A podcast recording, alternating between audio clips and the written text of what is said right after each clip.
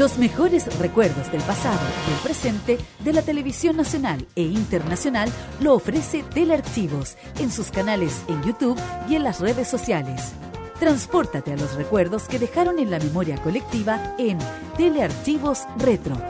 Conozca cómo ha sido el presente durante los últimos años en Telearchivos Moderno y revisa los mejores archivos en imágenes a través de nuestras redes sociales en Facebook e Instagram. Déjanos tu comentario en nuestro extenso material de archivo, que cada día crece más y más gracias a nuestros constantes archivos. Entra y suscríbete en youtube.com, dale like en nuestras redes sociales y disfruta de estos grandes recuerdos. Telearchivos, rescatando el pasado y el presente de nuestras vidas. Vive esta Navidad 2022 programado con quienes más quieres. Esta Navidad vive Modo Radio, programados contigo.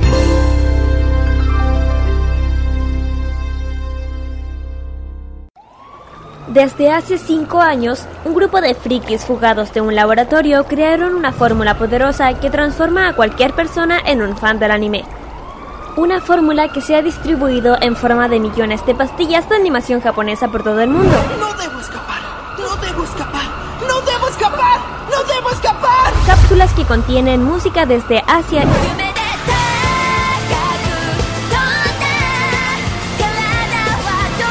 y varios litros de jarabe con sabor a videojuegos, manga y cómics que se entregan cada sábado en la tarde. Desde ahora, Kirari Usagi Ojeda, Carlos Pinto, Dani Bru y Roque Espinosa levantan el telón de una tienda que atiende desde hace más de 200 episodios. Konnichiwa, Fanmasha Popular e. Damos inicio a Fanmacia Popular en modoradio.cl.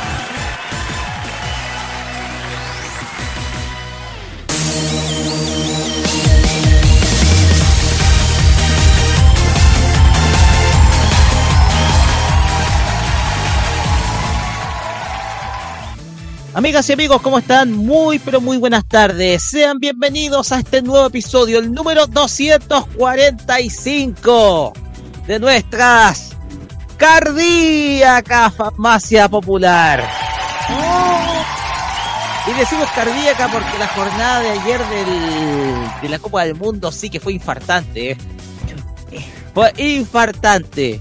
Por eso el término cardíaco, porque muchos estuvieron... Uy, uy, uy partidos muy emocionantes, sobre todo los dos de ayer. Bueno, un sudamericano se nos fue, el otro quedó dentro de los cuatro mejores y juega el próximo día martes. Y hoy día continúa todo eso, pero eso es otra historia.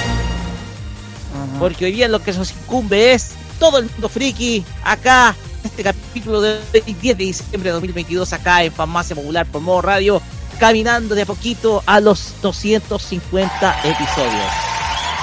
Pero en esta oportunidad no voy a estar solo porque me acompañan, como es costumbre.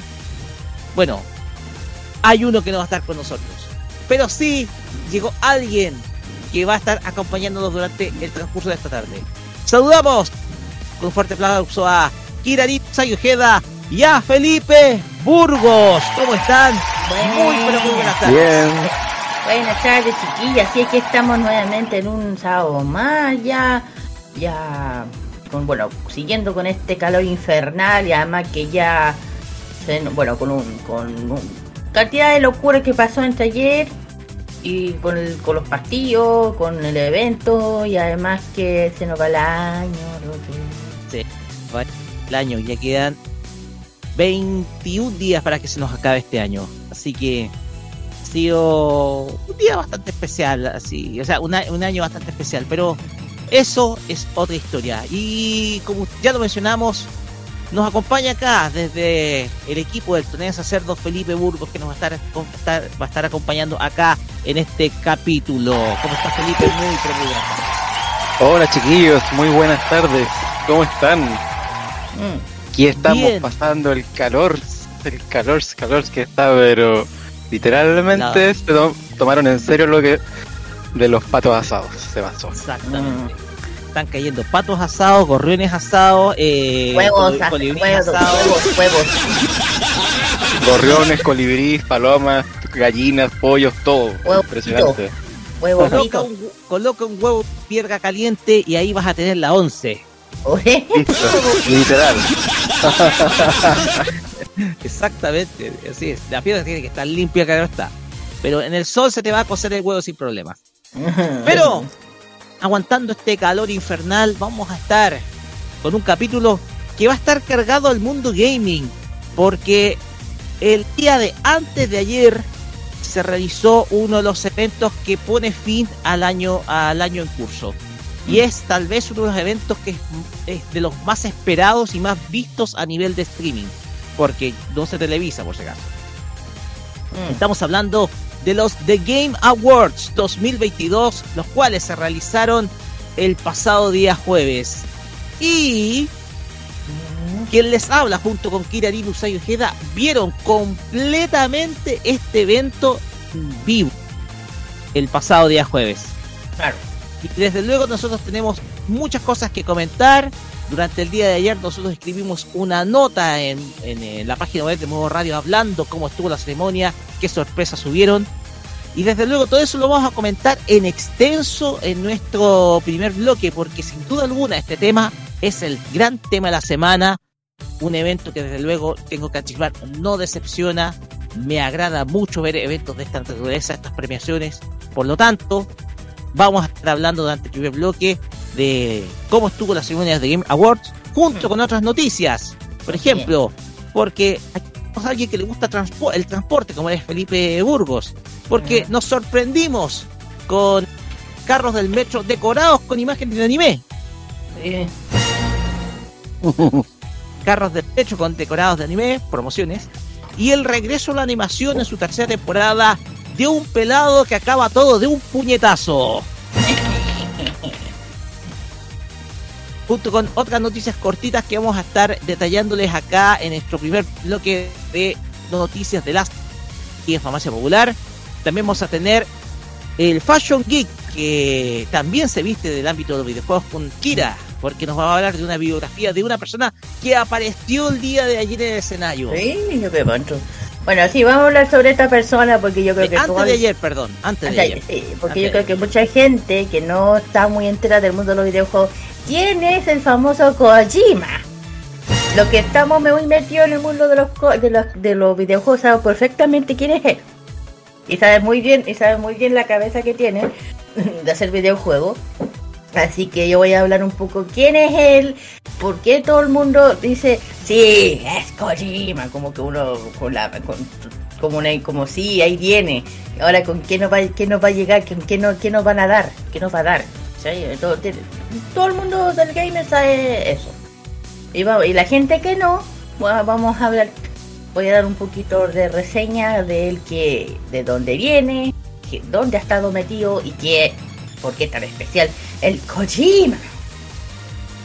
De hecho, ayer estábamos todos eufóricos y de repente nos dicen, el Kojima tenía que haber ese detrás. Y dije, Así es, y y, apareció. ojo que, y eso, ojo que traerlo para allá no es fácil, te digo yo. Es difícil de convencer. Sí, de hecho, Tiene una personalidad muy especial. Pero todo hecho- eso lo vamos a ver en nuestro segundo bloque, Kira. Así que Mm. reserve palabras para el segundo bloque de nuestro Fashion Geek. bueno, También vamos a tener emprendimientos geeks, porque vamos a ver dos negocios, como siempre, un negocio vinculado a Japón y otro a Corea del Sur. Y en este caso corresponde y- a y corresponde, bueno, por, por este para este sábado tenemos a Café Yorokonde y también por, parte de Corea Golden Deck 2 y también otros avisos clasificados. Así es, eventos que pueden estar por ahí van a estar disponibles durante eh, esta sección. También vamos a tener la sección de la máquina del tiempo que en esta ocasión va a viajar al año 2001. ¿Por qué? Porque vamos a hablar de una serie que tiene mezcla suspenso, misterio, conspiraciones y un montón de cosas más. Esta semana vamos a hablar precisamente de una serie que se transmitió en Latinoamérica por televisión por cable y que cuenta una historia más que interesante. Esta semana vamos a hablar de Noir. Y antes ya de pasar a la, última sección, tengo que decirles que eh, ustedes sabrán que nuestro amigo Carlos Pinto Godoy no se encuentra el día de hoy con nosotros. Eh, fue sometido a una intervención quirúrgica y pero desde luego nos deja top chart de esta semana con eh, las canciones de este, del ranking de Corea del Sur y desde luego le mandamos nuestro afectuoso y cordial saludo desde luego para que pueda recuperarse muy pronto para que pueda estar con eh, nosotros porque igual se la se ha involucrado mucho con nosotros esta, usted sabe esta semana no va a estar con nosotros así que el gran saludo y el afectuoso eh, abrazo nuestro como farmacia popular para el gran Carlos Pinto Godoy que nos está escuchando de seguro y que desde luego va a estar eh, ojalá poco tiempo más compartiendo con nosotros. Te esperamos Carlos, muchos saludos y que estés súper súper bien, que tengas una muy buena recuperación. Ya dicho esto, junto con la mejor música para este día sábado, vamos a decir de mi parte las redes sociales para que se puedan comunicar con nosotros. Te tocó, te tocó, te tocó, te tocó. Me tocó a mí. Sí. Facebook, Twitter, Instagram con eh, Farmacia Popular, todo si ustedes nos pueden encontrar sociales para que ustedes puedan ver nuestras publicaciones, desde luego con nuestras las noticias que post- reposteamos desde Farmacia Popular. También pueden comunicarse con nosotros a través del más 569-9472-5919, el teléfono de Farmacia Popular. Que ojo, si se da, el próximo año puede hacer que Modo Radio tenga nuevo teléfono. ¿Eh? Si se da, Ya, ya, Sí se ya, da. ya, ya. así que estemos atentos. Y desde luego ustedes pueden comunicarse con nosotros, ustedes también pueden, por ejemplo, comentar usando el hashtag, eh, el, el hashtag también eh, Farmacia Popular, eh, para que ustedes puedan, por ejemplo, comentar, tenernos en nuestra también en nuestra transmisión de Twitter, en donde también estamos saliendo en vivo. Así que hay un montón de medios y desde luego están nuestros podcasts para que nos puedan escuchar los anteriores, los cuales son, los cuales son, se me están olvidando, discúlpenme. Anchor.fm, Spotify, Apple Podcast, Google Podcast, Radio Pub y Pocket Cast. Esos son los seis podcasts en donde ustedes pueden escuchar cada uno de nuestros capítulos, desde el primero, que data desde marzo de 2017, hasta el del fin de semana pasado. Queremos agradecer muchísimo eh, la sintonía que han tenido nuestros podcasts, donde ustedes han podido descubrir desde luego todo lo que hemos hecho en el pasado, con todos los errores, claro está, de esa época tan romántica como hacíamos el programa, pero igual, desde luego, eh, ustedes pueden revivir cada uno de nuestros capítulos y desde luego usar también, escuchar nuestra transmisión en Twitter, la cual también sirve como podcast, así que también eh, hemos tenido también una gran audiencia en Twitter. Hoy te pasó Energy.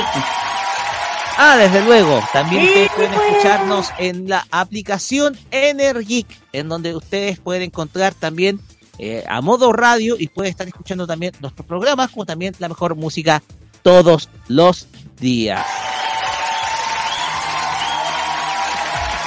Pues bien, ya dicho esto, nos vamos con la música y vamos a comenzar, como es habitual, con una serie de la temporada, porque eh, esta, esta temporada nos ha dado muchas series y esta es una de, esta, la actual temporada otoño.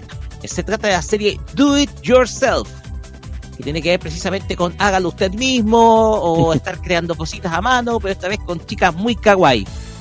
Y esta agrupación, bueno, está integrada por las seiyus de la serie, pero que vamos a resumir como Katayo DIY Boo. Esto se llama Doki Doki Dea wo Yoroshiku. Opening de la serie Do It Yourself. Oye, que cuesta pronunciar esa. Vamos que te puede, vamos que te puede. Pero ya lo dije. Doki Doki Dea wo Yoroshiku. Con Ka- Kara- Karayu DIY Boo. Primer tema de este capítulo de Farmacia Popular acá en Modo Radio. Vamos y volvemos. Lo mejor de los Game Awards.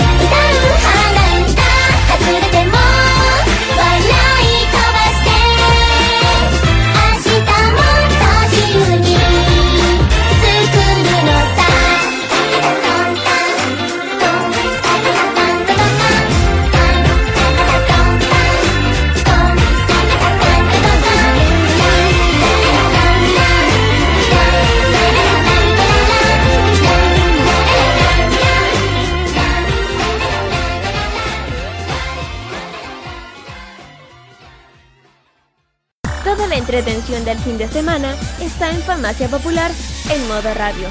Okidoki Loki.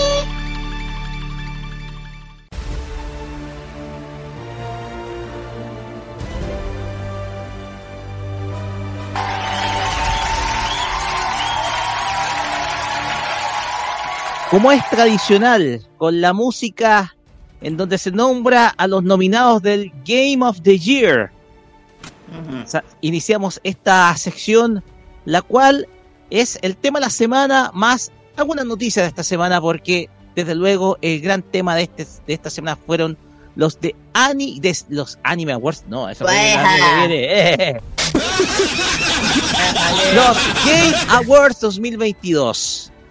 Evento que se realizó el pasado día jueves a las 22 horas horario de Chile, que se extendió hasta la 1 de la madrugada y que desde luego engalanó al público que eh, desde luego tuvo la oportunidad de presenciar este evento en, eh, en directo a través ya sea de YouTube como también de Twitch.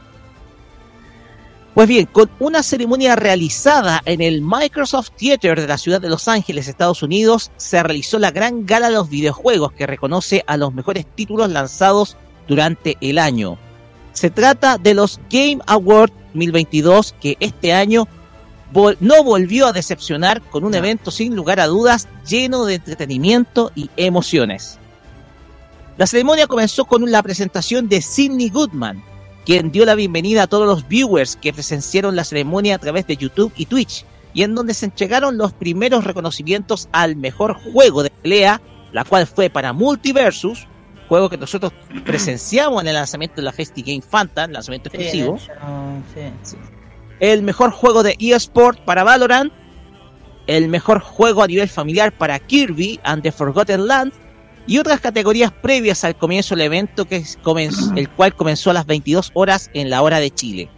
Desde luego hubieron grandes estrellas en el escenario, porque el evento contó con la animación de Geoff Keighley, quien presentó a las diversas figuras que se subieron al escenario para presentar a los ganadores y los nominados. El primero de los que se subió al escenario fue el destacado actor Al Pacino, Ay, el sí. cual es conocido por sus papeles, sobre todo en la película Scarface y desde luego en El Padrino como eh, como el, eh, el, el principal capo de la familia Corleone. Michael Corleone, quien entregó los nominados a la mejor interpretación, es a la mejor performance a nivel de doblaje, la cual recayó en el actor Christopher Judge, el cual hizo el papel de Kratos en el videojuego God of War Ragnarok, uno de los grandes ganadores de la noche. Otra de, las otra de las grandes estrellas que se presentó en el escenario fue el destacado actor nacional, y lo decimos porque es chileno, Pedro Pascal, que lo conocemos tanto en la Sí. serie Mandalorian, como Sí. también en algunas películas como Kingsman, de Golden Circle. Pero ¿Quién- ¿por qué? ¿Pero por qué lo invitaron? Pero Lo invitaron para poder dar a conocer el premio al mejor juego de acción, el cual recayó en el título de Platinum Games y Nintendo Bayonetta 3. No, sí, pero decía que, a ver, Pedrito Pascal lo invitaron porque está grabando la serie de Last of Us, la serie que está haciendo para HBO. Y ya saben que es por eso, porque está, como tienen un videojuegos, por eso que lo invitaron, contra la, junto con la chica, la niña chica. Exactamente, estaba presentando precisamente esta serie. ¿ya? Claro, claro. Y otro de los que se presentó en el escenario, actores conocidos, es eh, el destacado actor Michael Madsen, que cada vez está teniendo menos voz. No, y de hecho cuando lo vi dije, oye, ¿qué le pasó? ¿Qué le pasó? ¿Qué le pasó? Sí, ¿qué le pasó? Se ve más viejo y hizo 10, 65 años. Sí, sí, no. Pues bien, el actor de perros de la película Perros de la Calle, Kill Bill Chapter 2, eh, presentó un nuevo juego que reúne a varias leyendas del cine. Ay, sí, yo qué. El título, se, el título se llama Crime Boss Rock, Rockeye City, que muestra al mismo Madsen junto con actores de la talla de Kim Basinger, Chuck Norris, Danny Glover, Danny Trejo, Vanilla Ice y varios otros en un título sin duda alguna atractivo, el cual fue desarrollado por eh, 505 Games, así se llama la, empresa. Pues bien, también hubieron grandes lanzamientos y destacadas presencias en la noche del pasado día jueves. La noche también fue engalanada por la presencia de destacadas personalidades de industria. Y uno de los que más se destacó durante la noche fue nada menos que Hideo Kojima. Ajá. Ajá. Ya, yo voy a explicar después quién es él. Quien presentó de manera oficial el esperado Dark Souls 2. De hecho, con los, de hecho, el tráiler cuando empezó, yo al tiro dije, no sé por qué que tú te ves con la segunda entrega del Kojima. Toma ya, y dicho y hecho. Dicho y hecho. El excéntrico programador presentó el título de escenario en donde recibió de inmediato pasión del público y de los viewers que no quedaron indiferentes ante su presencia.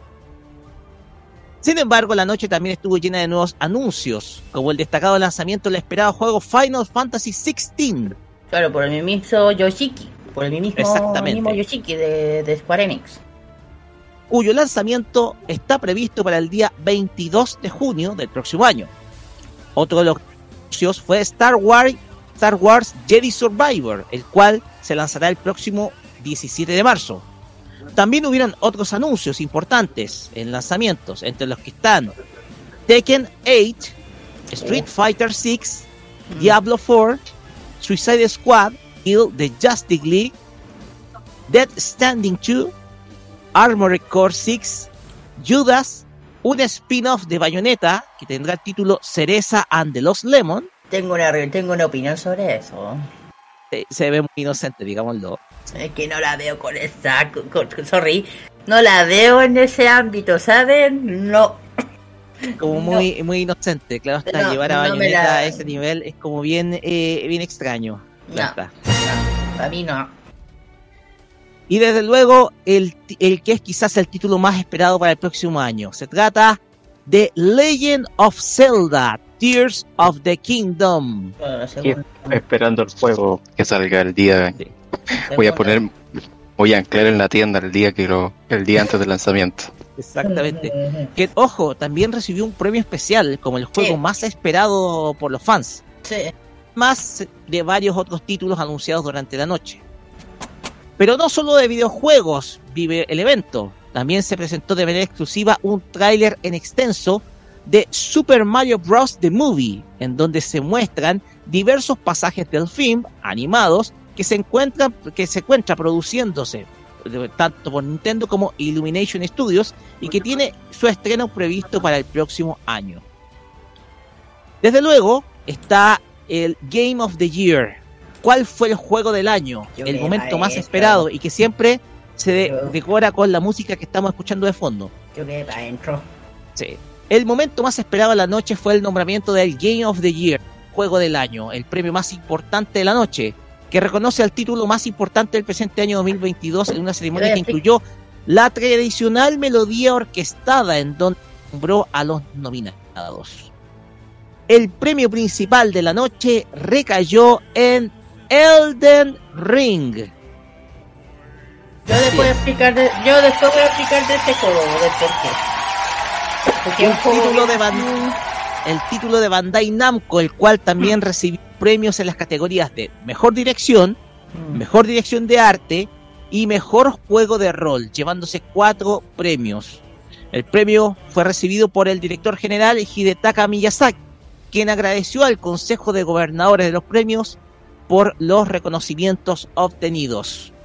Ah, Desde luego, otro de los grandes ganadores de la noche, a pesar que no ganó el Game of the Year, fue God of War Ragnarok, el cual se adjudicó los premios a Mejor Narrativa, Mejor Diseño de Audio, Mejor Banda Sonora, Mejor Performance de Voz, Mejor Juego de Aventura y un premio especial por innovación y accesibilidad.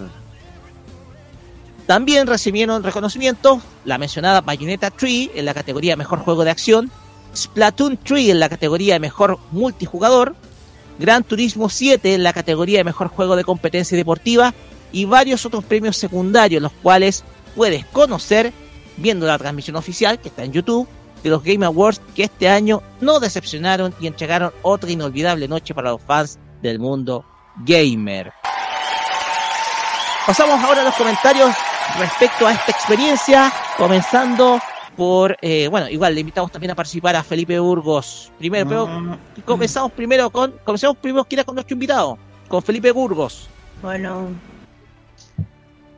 Eh, bueno, a mí en cuanto al tema de los The Game Awards, me pareció que el tema de Elden Ring como juego del año eh, estaba más que merecido. Eh, es un juego que en general ha demostrado que ha superado bastantes expectativas de muchos eh, gamers a- alrededor del, del mundo. Es un juego que, que, ¿cómo se llama? Que tiene una mecánica bien compleja en varios Sí. sentidos. sí, lo es. Eh, es un juego que ha fascinado a muchas personas. Yo, yo lo he visto de cerca, no, no, no he tenido una oportunidad de jugarlo, pero algún, espero en el 2023 poder jugarlo en PlayStation 5.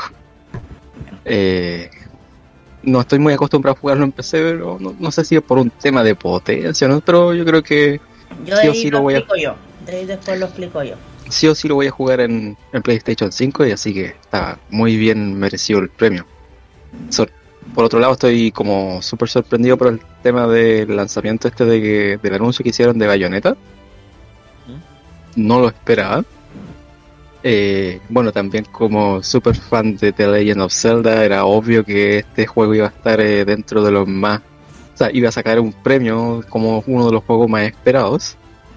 Eh, yo creo eso sí que para 2023 va a estar súper peleado porque se vienen otros lanzamientos igual de potentes que el de que el de Legend of Zelda Tears of the Kingdom. Sí. Así que va a estar bastante peleado y eh, ya Breath of the Wild dejó la vara alta en cuanto a temas de mundo abierto, aquí hay una duda de cómo lo va a hacer el, su sucesor. Porque hay cosas que... O sea, es un juego excelente y todo, pero no 100%, no 100 perfecto, porque tiene que resolver algunas cosas, sobre todo a nivel de mapa y a nivel de historia.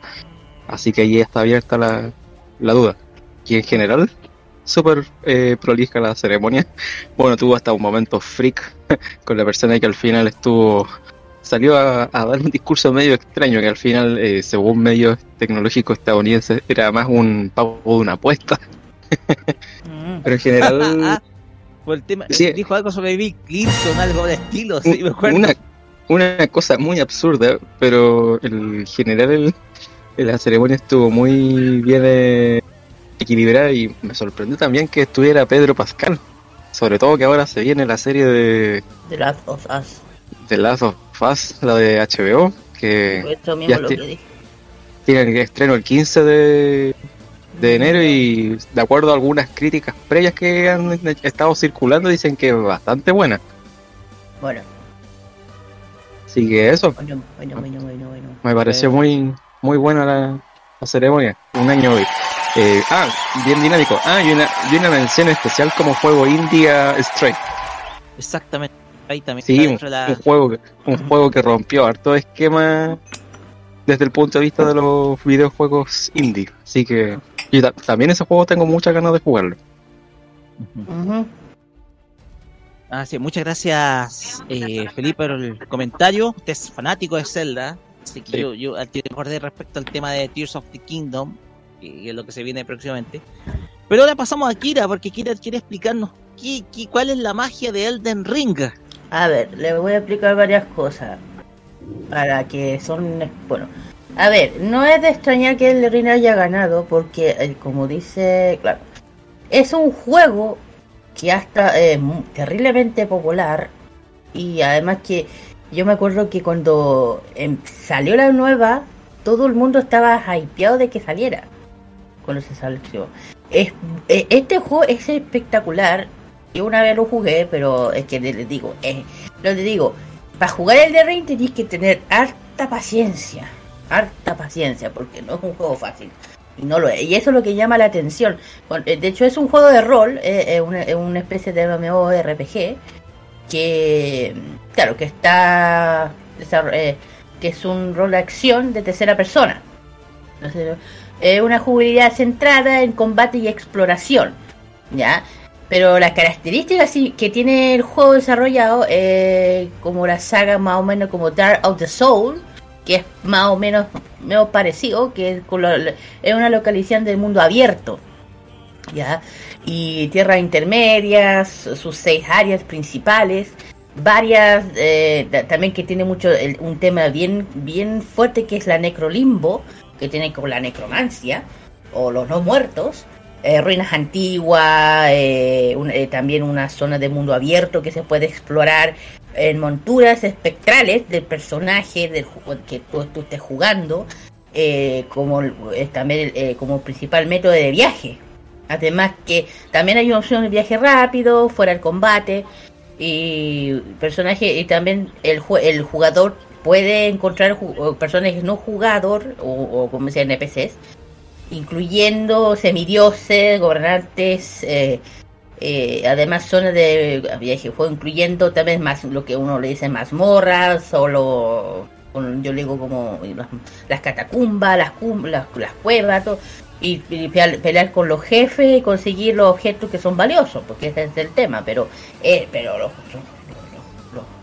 los jefes son mejor no les digo es como eh, ok te puedes durar te puedes ver si no sabí bueno también uso de armas distancia hechizos es lo que tiene que un juego dedicado a este mundo más de fantasía más que nada dedicado a la Según explicaste, es bastante pesado también. Es pesado, mira, sí, se puede jugar en Nintendo, eh, sorry, en la PlayStation, en la Xbox, pero siempre es recomendable, si quieres jugarlo 100%, es jugarlo en PC. ¿Por qué? Porque como este tiene un rendimiento muy grande por la... por, por, por- Sacas partido al sistema.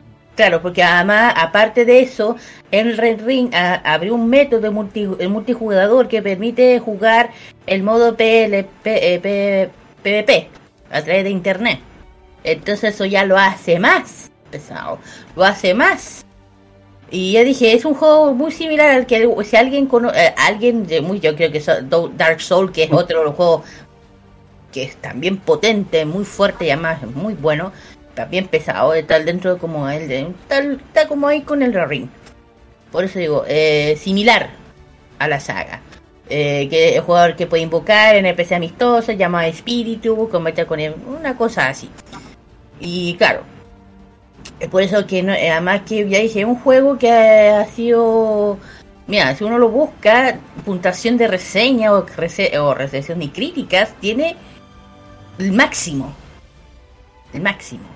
Entonces yo, mira, yo sigo, mira, y digo, muy poca gente se atreve a jugarlo porque es, no es fácil. No es fácil jugar Elden Ring.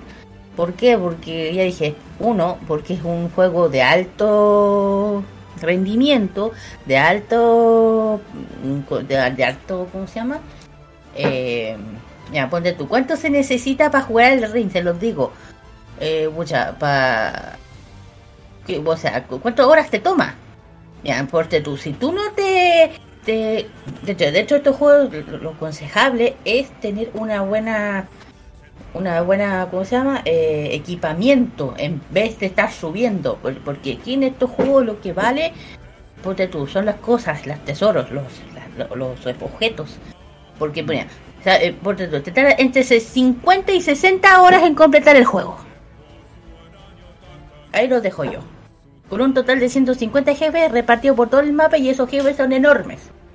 Gigantes. Y ahí cuentan entre 50 y 60 horas. Ahí lo dijo. Bueno, ese, eh, Este pesado. Vamos con la, con la ceremonia. ¿Qué te pareció, Kira? bueno, la vimos voy juntos.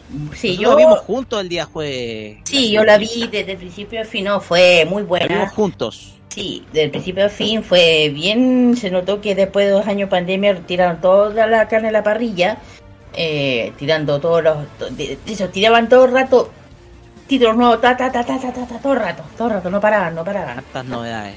Metían a Nintendo, metían a Play, metían a Xbox, todo el rato. Y ya, la- y ya empezaron con los nominados, a los, a los, a los, a los presentadores, que yo dije, al, al Pacino, mira, los, los cuatro que me llamaron la atención fue al Pacino, el, Ko- el, el Kojima, el Yoshiki y el que tú dijiste, el, ¿cómo se llama este actor? El que está hecho mejor en el? Michael Madsen. el Michael Manson, que yo dije, ¿qué pasó a este tipo, por amor de Dios? Algo le está haciendo mal, porque de verdad, chucha. No sé qué será, mal. pero está súper mal. Está muy desgastado. Se Y la, y la voz, dije, ¿qué le pasó? Está es como eh, pues el padrino, habla como Es que siempre ha sido, siempre ha sido esa voz carraspeada. Sí, Pero el tema pero- es que Michael Madsen ahora se le escucha más carraspeada, más desgastada la voz. Ya, pues por eso yo dije, este ya está con la voz de como el padrino, como casi, casi más raspeada de la que ya la tiene. Bueno, en fin. Y claro, y me gustó la cómo se empezó a la presentación, y además que me gustó que metieran a, a Animal de los Muppets. También, De sí, de hecho, Animal, eso fue lo presentó los nominados Mejor Banda Sonora. Claro. Y se nota no, de... ¿Ah? no, que prese- eh, apareció Animal, Animal, Sí. el personaje de los Muppets. Apareció Sí. primero, de hecho, el público y después fue el que presentó los nominados a Mejor Banda Sonora de Videojuego. Claro, y además que con lo, bueno, siendo uno, ya saben los Muppets, y uno lo ve es como caer carne, porque después de tantos años sigue teniendo esa personalidad, y hay que decir, ¿cómo lo mueve? No tengo la menor idea, pero verlo fue lindo volver a ver un Muppet, ya saben, y que hayan puesto ese, ese momento medio friki, medio infantil, bueno, entre comillas infantil, eh, bueno, también el tema de Pedro Pascal, que yo dije, viendo Pedrito, Pedrito, Pedrito. Como ya saben, eh, aparte que es chileno, pero claro, eh, la película que está haciendo, que es The Last of que tiene que con la primera entrega del juego, o la primera. Así que claro, en HBO va nada, ya no se llama Max, se va a llamar Max. Por otro lado. Así que hay que ver cómo va. Porque ese juego es bien crudo. Es bien, pero bien, pero bien, pero bien. Eso. Es bien crudo ese juego. Es, es muy crudo. Pero lo único que digo que fue un evento ordenado. Muy bueno. No, no, no, no decepcionó nunca. Siempre ordenado. Limpios, de hecho. Y me encantó cuando empezaron a presentar las, eh, los ganadores de eh, el mejor del año empezaron a presentar las canciones, pero con la orquesta, eh, con cada canción, por ejemplo, de, de Ragnarok, de El Ring, que todo el rato empezaron a cambiar, y eso me gustó. Y nada, Otro, otro detalle, otro importante, otro detalle importante es que también se premió a la mejor adaptación eh, de videojuego a contenido visual. claro, Y, y ustedes saben que eh, es una categoría nueva. ¿ya? Sí, y la es que nueva. ganó fue la serie Arcane, basada en, en League of Legends, que tuvo también ha tenido muy buena crítica. La Muy buena adaptación.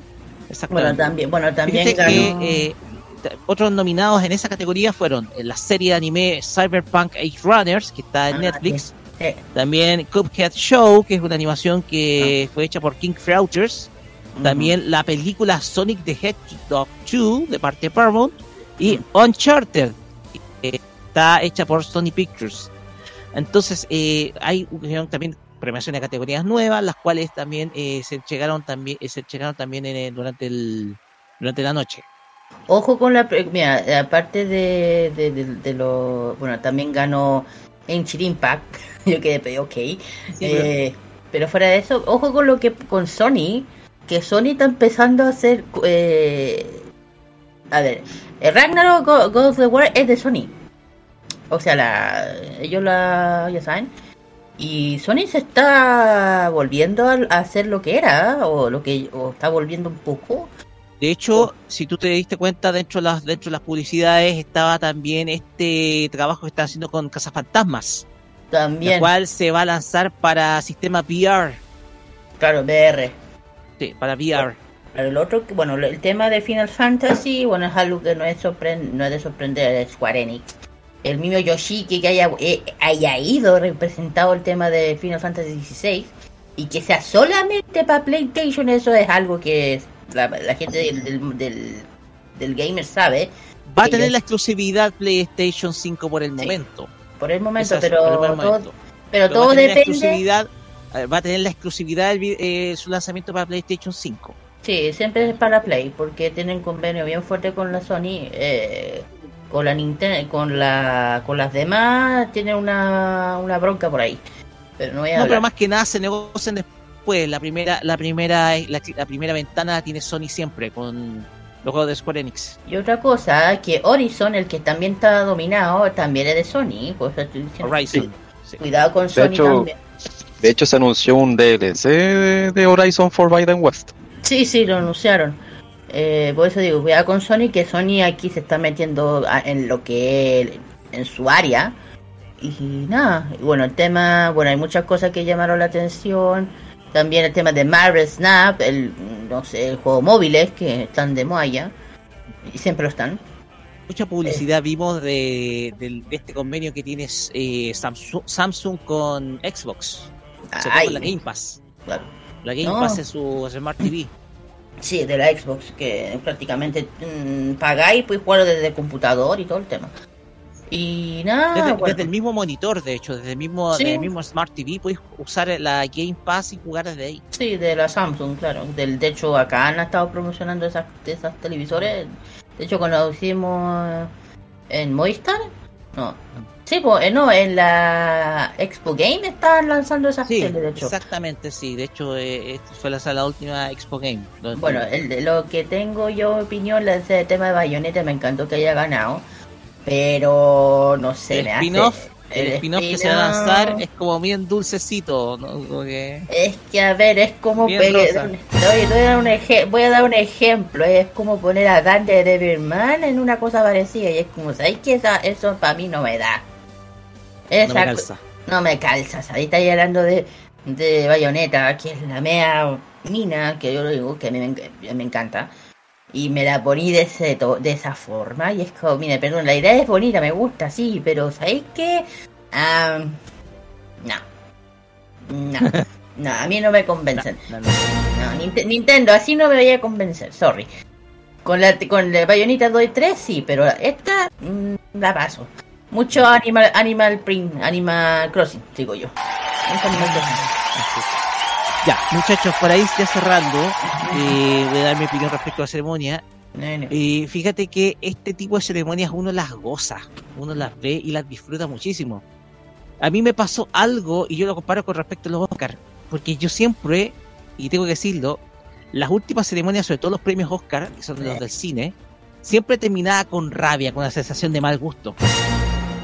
Pero con Mm. este tipo de ceremonias como los Game Awards no me pasa eso. A mí Mm. no me pasa esto. La ceremonia uno la disfrutó, se entretuvo bastante, eh, se quedó impresionado con los lanzamientos, con las novedades, con lo que se Ah. presentó en el escenario. Entonces, dime, Kira. Hay algo que nadie se ha dado cuenta. Que, que el título que todo el mundo está esperando, especialmente tú, no, lo, no la tiraron. ¿Por qué? No sé. Ah, sí, Hollow Knight Silson. No sé por qué tanto misterio. Hay muchas, lo más probable es que no esté listo. Ese, ese- ese es la- ese es Oh. el tema. No esté listo. El Team Cherry va a tener que va a- tener que dar explicación al respecto, pero ¿Sí? ya para seguir, el tema es que esta ceremonia se hizo disfrutable. Uno, yo la disfruté muchísimo el día jueves. Yo no ter- eh, y, me pasa me pasa todo lo contrario con los Oscars. Los Oscars uno termina enrabiado porque las decisiones que se toman siempre parte de los premios de la muy injustas y, y eso uno lo puede notar a kilómetros de distancia. Pero no pasa lo mismo con el- con estos tipos de ceremonias dedicadas, por ejemplo, a los videojuegos. E incluso hasta e incluso pasa con la música, el mundo, la ceremonia del mundo la música también tiene de controversia, hasta uno termina enrabiado. Pero Mm. algo pasa con los Game Awards que lo hacen muy especial. Porque uno no termina disgustado, o sea, uno siempre termina de acuerdo con la decisión tomada. Entonces, eh, en ese sentido, esta, esta premiación que se da desde, fin, desde, desde principios de los 80, de finales de los 70, eh, sin duda alguna impresiona producto de que es uno de estas ceremonias de premio que vale la pena ver, que vale la pena disfrutar con un evento, un evento que uno espera con muchas ganas Y desde luego para mí yo destaco precisamente este, este evento porque sin duda alguna uno queda muy fascinado con las novedades, con las presentaciones. La presentación de Hideo Kojima fue sencillamente extraordinaria. Con, todo lo, con todas las leyendas que se tejen detrás de este personaje de la industria del videojuego. Y para mí eh, yo le coloco una alta calificación al evento. Sin duda alguna uno termina muy fascinado y muy contento con, eh, con esta premiación que sin duda alguna supera en mucho a otros eventos que uno conoce respecto, por ejemplo, de la industria de entretenimiento, supera bastante. Y eso que se hace de manera online. Así que Eh, The Game Roque- Awards no decepciona absolutamente en nada. Oye, Roque, ¿te acordáis que cuando, cuando los del ring ganaron, subió un cabro? ¿Sí? Lo, lo arrestaron. Terminó arrestado el tipo. Sí. es como parecía bien, bien, bien extraño el- el- lo de este muchacho. O sea, eh, hablando de Bill Clinton, no sé, pero igual. Sí, sí, sí, ese fue. lo. Pero bueno, momento freak hay, pero. Pues bien, Mm. pues bien, esos fueron el tema de los Anime Awards. Ustedes pueden leer nuestra nota en eh, modoradio.cl, la nota que dedicamos al, a los Anime Awards. Nosotros, de hecho, fuimos redactándola al momento, mientras estaba haciendo la entrega de los premios. Así que ustedes pueden pasar, vean nuestra nota y si quieren revivirlo, está desde luego en las eh, plataformas donde está disponible, sobre todo en YouTube. Pues bien. Pero no es el único tema que nos deja esta semana porque también hubieron algunas otras noticias que vamos a decir de manera cortita para no alargarnos. Porque durante esta semana algo dejó impresionado a mucha gente que se movilizó por la ciudad de Santiago. Porque el metro de Santiago se llenó con publicidad de anime Mm. en cada uno de sus vagones. Así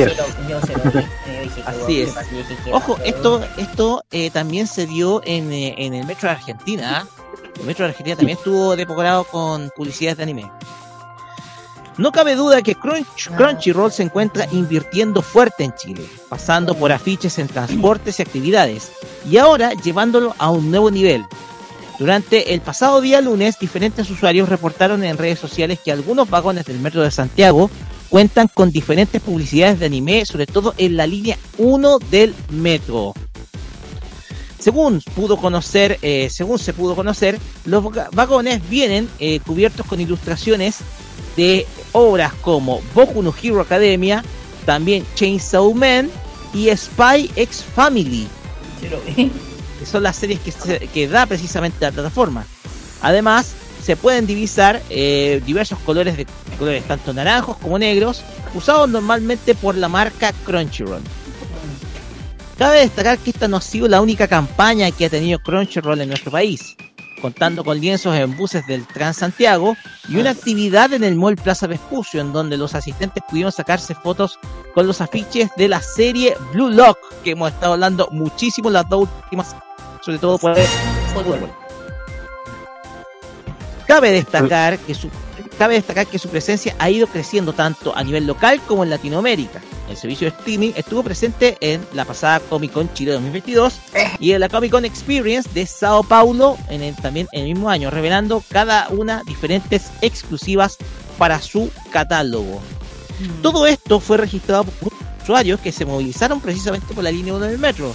Y desde luego, eh, eh, estas publicidades también han sido probadas en otros países. Por lo conté, estuvieron en el metro de Argentina y, y también la campaña ha leído bastante bien. No sé qué, qué piensan, no sé si Felipe se encontró con algún Ah, vagón de, de ese tipo. A ver, yo me pillé con uno. Eh, no he tenido la oportunidad de andar todavía en la línea 1 del metro, Yo pero sí que el- sí sé que el tren es uno de ocho vagones que está circulando en la línea 1 del metro y Sí. ha estado circulando toda esta semana en hora punta. Más en serio.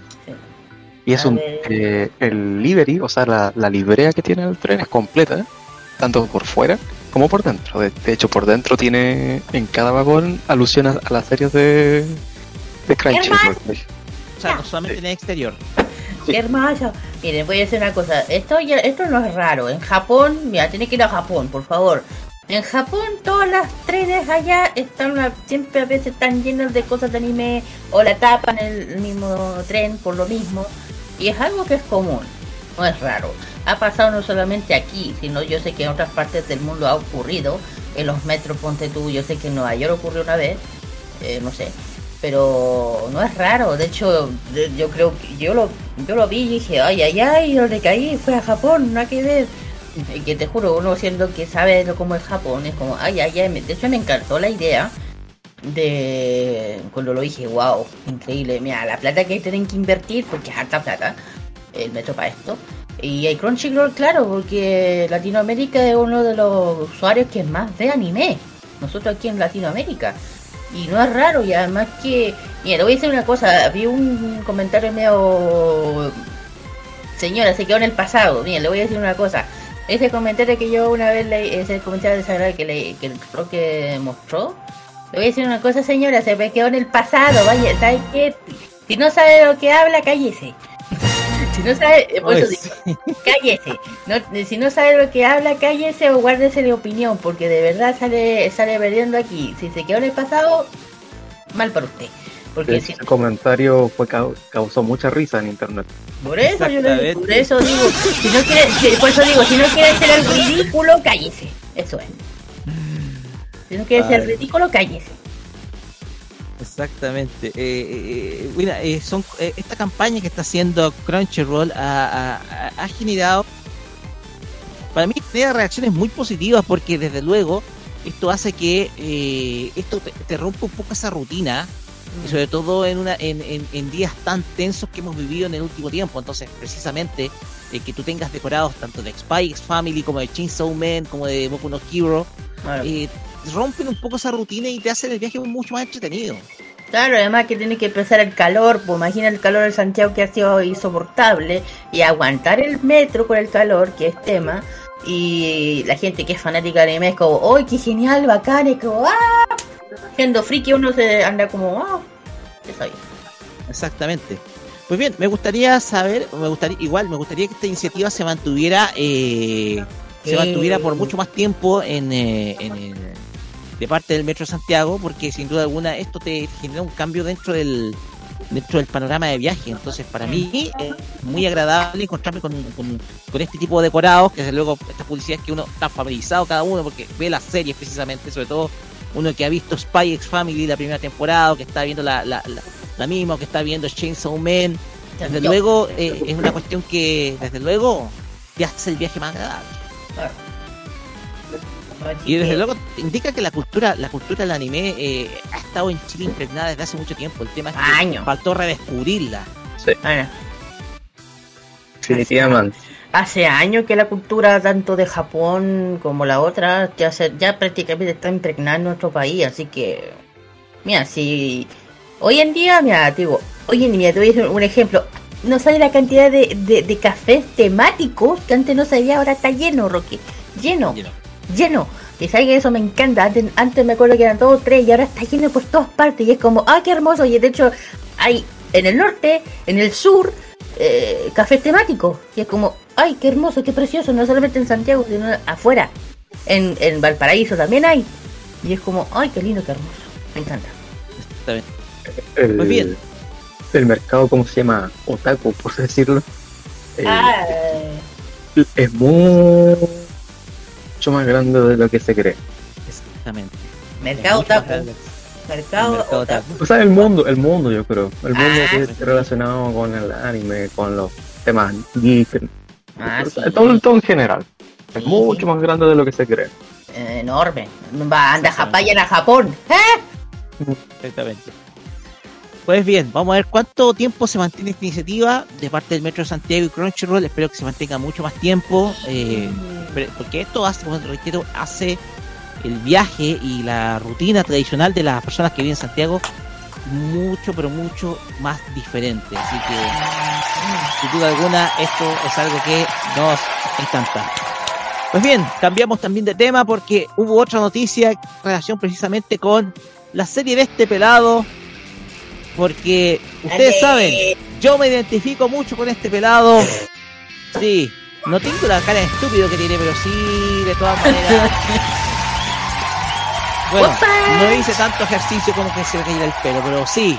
One Punch Man anuncia su tercera temporada, pero va a ser hecha en otro estudio. Y eso sí que lo celebro porque la segunda temporada es una muy pobre. Bueno, sí. Kira, Vamos. vamos con la noticia. Y vamos por, por esta noticia que espera por muchos. Otro más. Sí, señor, otro más.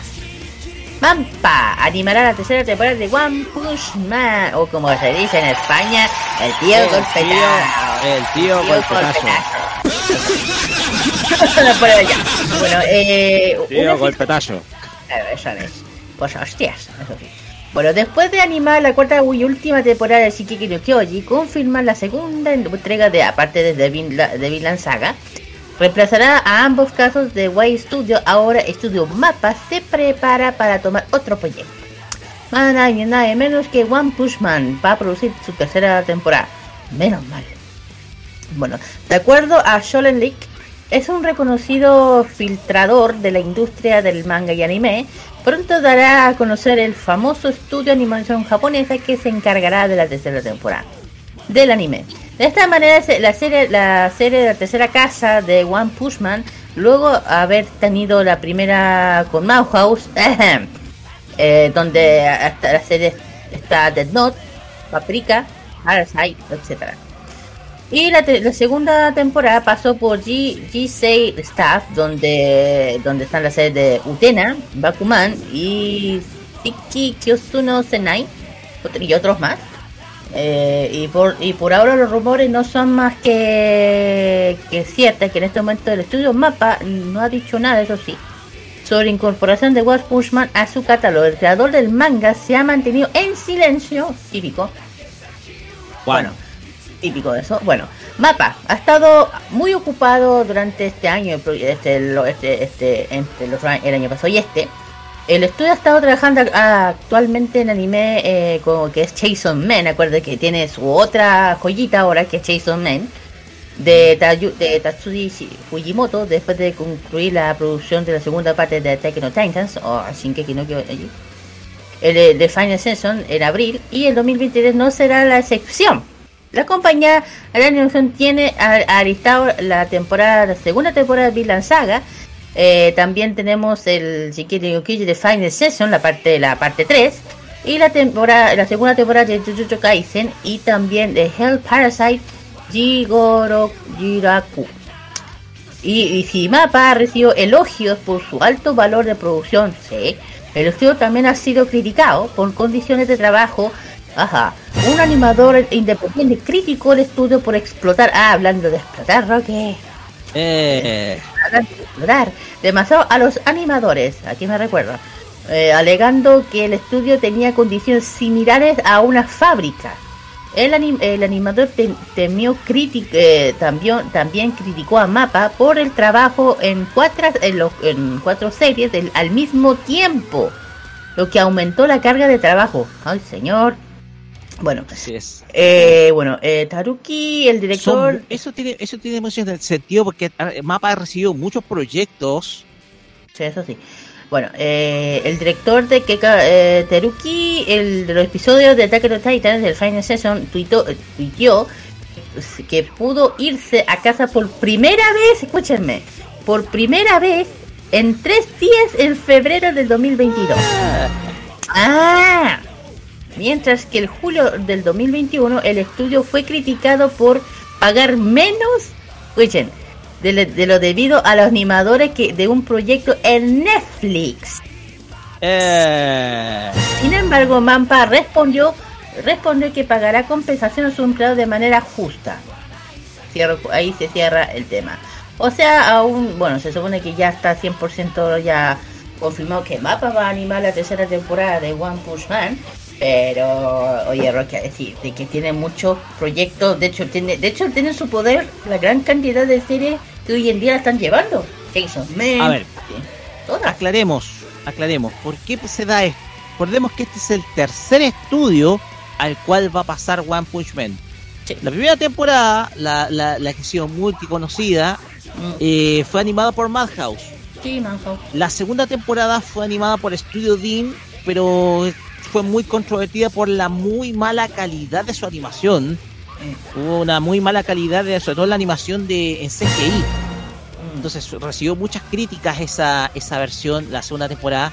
Y ahora pasa por Mapa, que es considerado como uno de los estudios más reconocidos en el ámbito de la animación y que ha ganado mucho auge en el último tiempo. Sí.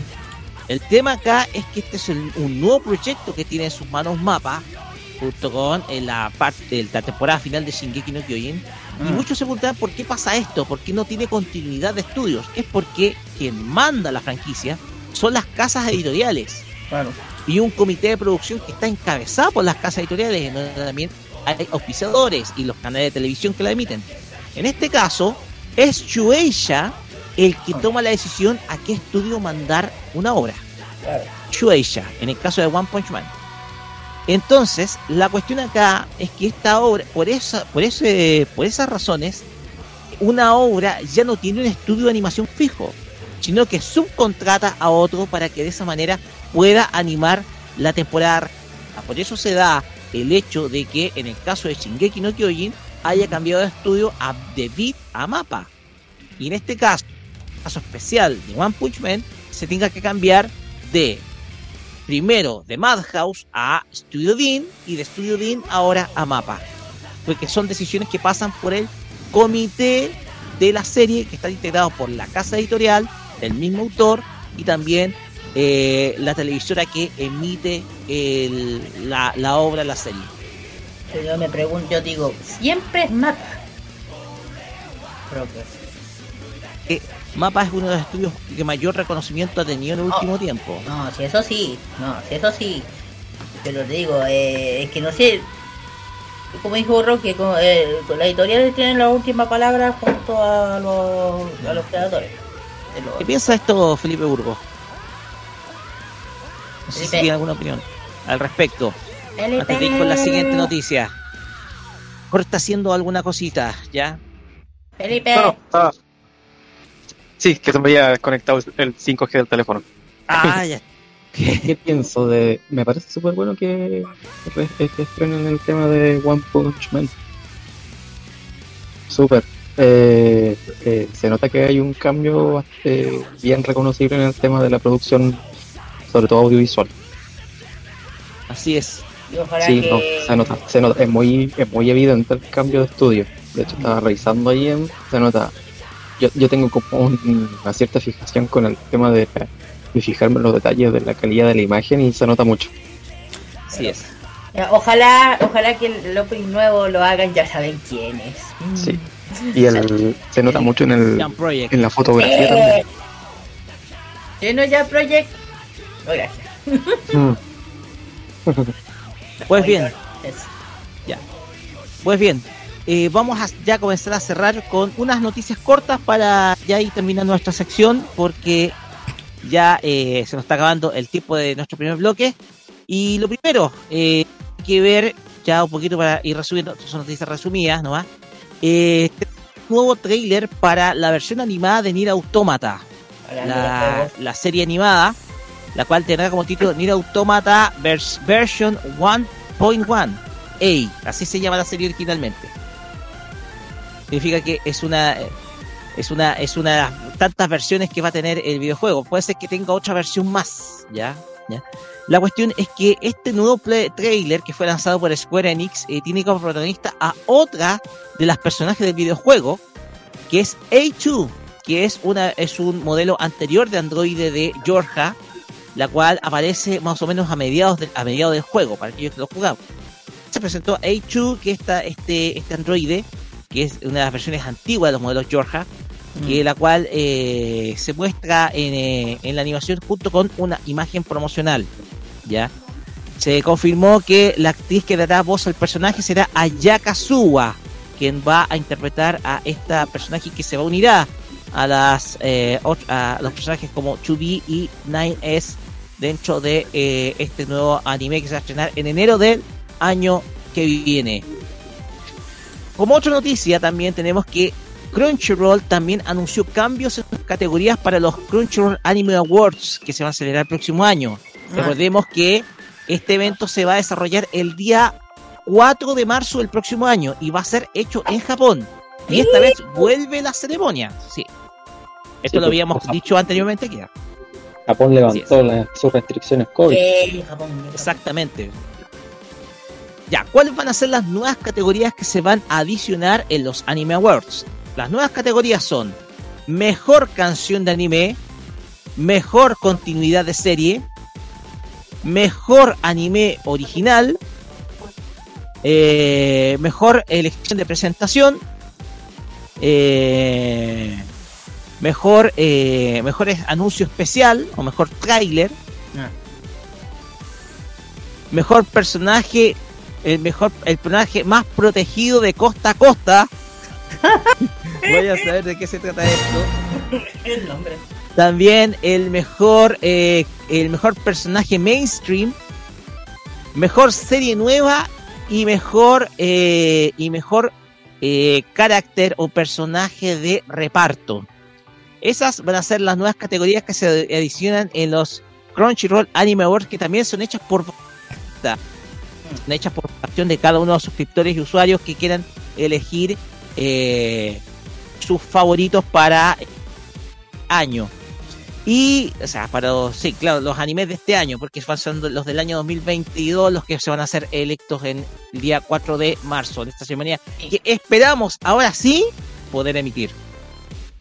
Porque este año nos mandamos una terrible, terrible decepción y ya la contamos ya varias veces. Ay, sí, por favor, yo quedé para adentro con eso. No puede hacer esa. eh, eh, eh, Oye, eh, que fue una cosa súper loca. Estábamos esperando con el Carlos que hicieran la ceremonia. Tú no estabas ahí, pues. Estabas ahí con un problema de, de Estaba con internet. problemas de internet, sí. Ya, eh, de hecho, por eso yo compré ahora otra compañía que para, para que la otra no me, no me, no me traicione la próxima vez. Bueno, el tema es que estábamos con el Carlos esperando, estábamos viendo, estábamos esperando la transmisión. No pasaba nada. Ya pasó. Y no, estábamos despiertos, estábamos, ¿qué pasa? No pasa, ¿qué no pasa? Eh, nada, no pasaba nada, la gente le, se le bajaba. De hecho, había gente que estaba haciendo stream, eh, YouTube se los cerraba. Y, y no sé qué pasó. Y empezó, y, y de repente dijeron en, los chats del lado, y ya habían dado los resultados. Y dije, ¿cómo? Me meto en la página, en la página oficial y dicho y hecho, No hubo tenía ceremonia. nada, se veían ya, está en, la, en la página ya estaba todo dicho y hecho. Y dije, me están weyando. Y yo con el Carlos y estaba, ¿en serio? No te puedo creer. Sí, sí, yo me había informado por eso. Yo quedé, yo quedé, yo quedé, en serio. Y fue el mismo día el lanzamiento de la línea S22. Fue, iba a tener algo súper especial, pero Pero yo se frustró todo. yo quedé, Gracias, gracias compañía de la E, gracias Crunchyroll por arruinarnos el día. yo quedé. Es que estábamos todos preparados para hacer algo especial y pasa eso. Y yo quedé, me metió a la es. página y yo quedé. Mira, pasemos a la última noticia porque Dale. esta junta. Y antes de irnos, porque, bueno, antes de irnos a música, porque fíjense que hay un buscador que es mucho más popular que en Japón. Estamos hablando de Yahoo. Sí, Vaya, vaya. Yahoo sigue siendo popular. Mm. Y entregó sus premios, sus Awards 22 a los más buscados. ¿Y saben cuál fue la serie que más búsquedas registró y ganó premio? Mm. Spy X Family. Ganó el premio al anime más buscado eh, del presente año 2022. De hecho, el, el, el personaje más buscado eh, del año Japón fue Anya Forger, ah, la pequeña Anya. Parece que todos tienen un cariño por Anya, ¿eh? muy especial. Así que esa es como una última información porque y en segundo lugar también eh, y categoría de música ya ya un poquito para cerrar categoría de música eh, la canción más buscada fue Sankyo no Sanka. Es el opening de eh, la serie Kimetsu no Yaiba eh, el arco del distrito de entretenimiento. Es la segunda parte del, del- de la segunda temporada de Kimetsu no Yaiba que ganó precisamente el premio a mejor la canción más buscada por la plataforma Yahoo con esta información cerramos eh, nuestra sección de noticias de la semana y pasamos ahora a la música. La voy a presentar yo en reemplazo de Carlos, como. Como estuvimos hablando de Elden Ring, vamos a escuchar la canción final de, esta, de este videojuego, que fue compuesto por Samuel Kim. Esto es The Final Battle, que es proveniente del videojuego Elden Ring. Y posteriormente, como es tradicional, tenemos un espacio a los Annie Singers y nos vamos a ir con Ger que nos interpreta una versión propia de Butterfly, el opening de Digimon Adventure en su versión Digimon Adventure 3, para que todos la puedan escuchar. Vamos y volvemos con el Chart junto con Kira acá en Farmacia Polar por Modo Haz a, Radio. to- haz a tochar. No, perdón. Fashion Geek. Fashion Geek con Kira acá en Farmacia Popular por Radio. Vamos y volvemos ya.「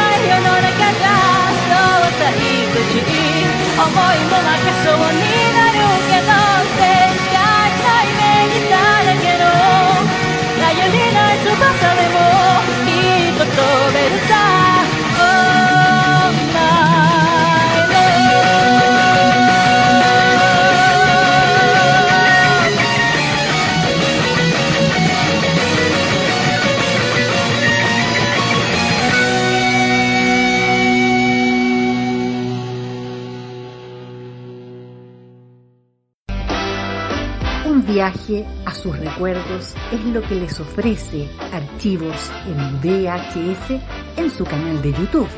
Descubra cómo la televisión era totalmente distinta a hoy en nuestro extenso material de archivo. También síganos en nuestras redes sociales.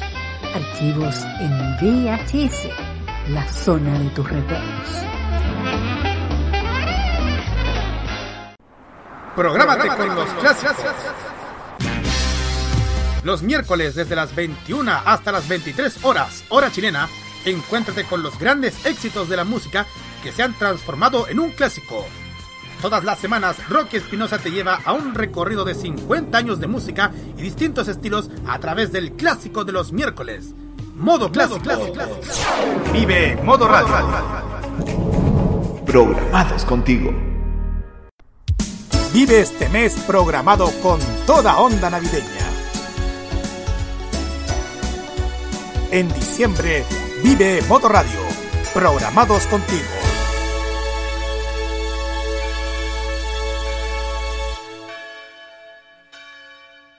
Toda la moda de Oriente y las curiosidades de Japón están junto a Kira, su fashion geek,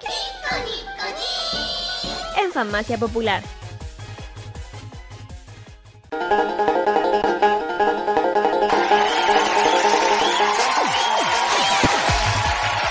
Y esta música nos lleva a una nueva historia que nos cuenta Kiranin Usagi Ojeda en su Fashion Geek que se pone ad hoc con el mundo de los videojuegos porque tengo que decir que me equivoqué en la columna. Era Dead Standing en lo de el Hideo Kojima.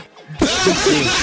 ando muy impreciso discúlpenme Eh, ya no estoy haciendo periodismo de precisión. Pero bueno Kira vamos con la reseña y la historia del señor Hideo Kojima Sí, vamos a hablar un poco de él, porque yo creo que todo lo hace, todo el mundo que, claro, que no es muy del mundo los videojuegos, conoce de él, porque uno cuando lo nombra, uno se impresiona o dice, oh, es Kojima, y ahora qué va a hacer, qué videojuego va a sacar, qué, qué locura. ¿Qué va a pasar? ¿Qué locura ¿Qué va va a hacer? ¿Qué va a escribir en redes sociales? Claro, entonces pues aquí vamos a hablar quién es él, por qué. Bueno, primero es, eh, bueno, nombre más que nada, eh, Kojima Hideo, de hecho es al revés. Eh, bueno, eh, nació el 24 de agosto del 63, es un diseñador y, diseñador y director de videojuegos japonés y es eh, y fue vicepresidente de Konami Computer Entertainment Japan. Y actualmente se encuentra a cargo de, del equipo de desarrollo de videojuegos de su propia empresa, Kojima Production. Kojima Production. Claro. Y que Kojima Productions ya es un, ya sea, un estudio de desarrollo de videojuegos bajo la dirección del mismo. El estudio de su primera etapa era filial de Konami y su sede se ubica en Roppongi, en Tokio. Eh, ti- el estudio tiene un poco de menos de 100 empleados en 2020. Estudio pequeño. Sí, pero piola. Eh, bu- eh, también un eh, el creador de eje creativo bajo la do de decisión económica administrativa. Eh, Kojima es el creador y director de varios juegos exitosos, incluyendo franquicias de uno de los juegos, yo creo que yo creo que es, fue es uno de los juegos más increíbles destacados que puede, puede haber creado este, el, que es Metal Gears. Metal Gear. También tenemos otro de los otros juegos super, eh, que es Snatcher y Polysnatch también. Y también eh, pues, también ha producido juegos como Son of the Ender Botai, Botai más. Bueno, estos dos juegos que te voy a mencionar es un juego de es antiguo Roque, es un juego de aventura que, que se trama del cyberpunk, escrito y dirigido por él y fue desarrollado publicado en la Konami. El originalmente fue lanzó en Japón en la, en la NES, en NES PC 8801 en 1988 y, relanzado en la TurboGrafx 16 en 92. Y el otro juego de Polinas, que dije, es un juego gráfico, una aventura gráfica con una narrativa de ciencia ficción, creado por él, y fue finalmente lanzada a la plataforma de, de PC de 1994 y seguido la versión 3DO del 95 y la PlayStation y la Sega Saturn del 96, más o menos. Y bueno, eh, como un autor de videojuegos, desa- desarrolló, ha desarrollado una fuerte pasión por el cine y acción, de eh, acción y aventura y la literatura durante su infancia y adolescencia. En el 86 él, con eh, Konami, lo contrató como cual dice, eh, lo cual diseñó y escribió Metal Gears, escuchen cuando, en 1987 y un juego que sentó base a los juegos del siglo en la serie Metal Gears, su obra más conocida, apreciada por muchos, muchos gamers del mundo. El título que se consagró como el diseñador de videojuegos más aclamado por Metal Gear Soldier, que fue el 98 por la PlayStation, la primera. Y también es conocido por la producción de este otro juego de la serie Sound of the Enders. Sound of the Enders es una es más conocido como la COE. Es una es una franquicia creada por él, eh, adquirida por la distribución de videojuegos de Konami, expandida por la estudio de animación Sunrise. Rocket. La franquicia eh, está eh, se conforma de dos videojuegos para la PlayStation 2 y más o menos de ese lado. Y, y ya dije que así como escribió estos dos juegos que yo dije, uno del 88 que es Snatcher y Polynas que es el 94. Ju- Juegos de aventura gráfica considerados por su presentación cinematográfico. Bueno, el 2005 eh, Ko- Kojima fundó su, su empresa, una casa de software controlado por Konami en el 2011 y fue nombrado vicepresidente de Konami Digital Entertainment. Y en esa época, 2015, Koji, eh, la, la Kojima Productions se separó de Kojima, ya saben por qué, y se convirtió en un estudio independiente y ahí donde empezó con el juego que hoy en día lo está llevando y que es Dead Stranding, o Stranding, que es un video de acción, eh, exploración, sí, me da loca, eh, abierto, hecho por él, publicado por la Sony y Entertainment y para la PlayStation 4. Y también eh, la- también por 5 o 6 Gamer para la Microsoft, Microsoft Windows y su, y su director, ya saben, el mismo, que se lanzó en 2000 2009. Y también Kojima, ojo, contribuyó eh, en los Rolling Stones escribiendo columnas sobre la, la similitud diferentes entre película y videojuego. La Cuidado. revista Rolling Stone. Sí, sí. Mm. Bueno, eh, cuento corto. Bueno, él nació, si a alguien le interesa, en Setagaya, Tokio. Y ahí se murió a Kode tres, durante tres años y tuvo una ambición convertirse, eh, de ser un director de cine. Generó la casa productora de videojuegos Konami, que ya saben como dice en 1986. Jugó varias, va- de, jugó con varias ideas durante tan- mucho tiempo con sus compañeros, decían broma de por qué no, ten- no terminar el juego antes que mueras. Es el, es el título. Y el primer juego, de hecho, que con el que él trabajó se llama Penguin Adventures. Este es un juego, este es un, para que uno entienda, es un videojuego de acción de plataforma MSX publicado por Konami. Y se ve una secuela de Artatis Adventure que tiene la distinción del primer juego, la cual diseñó eh, Kojima y trabajó con asistentes de diseñador en ese tiempo. Eh, y también eh, el primer juego de desarrollo que es Lost Wars. No hay información, eso sí. Un juego bélico de, de plataforma que tiene como protagonista un luchador enmascarado. en el año 86. Sin embargo, el último fue cancelado por la compañía. Bueno, de ahí me, me salta un poco. Y ahí donde fue, donde creó uno de los juegos más emblemáticos del mundo del gamer, que es el Metal Gears. Que lanzó en el mercado del 87 para la MSX2. Para que la gente no entienda qué es eso. Es un estándar de microordenador de, doméstico de 8 bits comercializado durante lo- los años 80 y principios de los, de los años 90. Y fue fundado por Microsoft, de hecho, la, más o menos. Y por otra que se llama ASCC, ACCC, Cooperación y, y junto 16 de junio del 83 presentado por eh, Kazuhiko Nishi, más o menos. Y la, acept- eh, la aceptación por los críticos, el sistema de, este juego eh, fue un gran éxito en Japón, Europa y Brasil, porque esa era lo que extraña, y la Unión, Sovi- eh, la Unión Soviética. Pero lamentablemente tuvo el lado oscuro en Estados en otros países, ¿por qué? Eh, va- varias personas, especialmente americanos, no jugaron el juego hasta que fue eh, portado para la consola NES. E incluso ahí sufrió varios cambios durante el proceso de conversación, de conversión en Kojima y no, no tuvo directamente involucrado. Y de hecho los juegos presentados por Soul Snake, o Snake, un soldado que ha sido enviado, ya saben, el tema de Metal Gear, eh, fortificado por Hein eh, para detener a Metal Gears, que es un tanque caminante equipado con arma nuclear. En, eh, el juego fue el único po- por, ser el primero en el modo de infiltrado, donde el, jugador es, retra- es retado a no a no conectar a no contacto visual con el enemigo para evitar un confrontamiento directo. O sea, y el hardware, el hardware no podía manejar desplazamientos de la escena ni mostrar muchos eh, objetivos mostrando a la vez. Pero también se lanzó Snatcher en el 88, el que yo me dije que es una, una aventura gráfica ambientada en la Guerra Fría. Eh, o sea, la Guerra Fría tiene que ver con lo que ocurrió en la Segunda Guerra Mundial.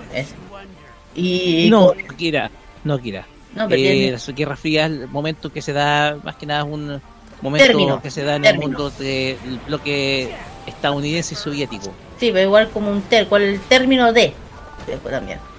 Y es estilo cyberpunk. Y el 99, en el 90 ya Kojima lanzó Metal Gear 2 de Soul, de Soul Snake para la misma plataforma, solo en Japón. Luego fue aclamado en ese país para solidificar la jugabilidad inte- integral durante la historia, cual introdujo in- eh, significante cambio en la serie. Y ahí fue llamado Metal Gear Soldier. Soldier. Eh, fue un gran importancia significado el personaje del, del, juego, eh, gran énfasis en tanto la historia. Y ya y en ese tiempo ya lo bueno, y ahí cambió el asa occidentalmente, su inclusión se llama Metal Gear Solid 3, el 2006. Y ya no se realizó Snatch para PC, eh, eh, para PC, y fue importado por la Se- Sega CD, y eh, Polynos fue por para la PC, una PC que yo dije antes era lo que se llama 9821.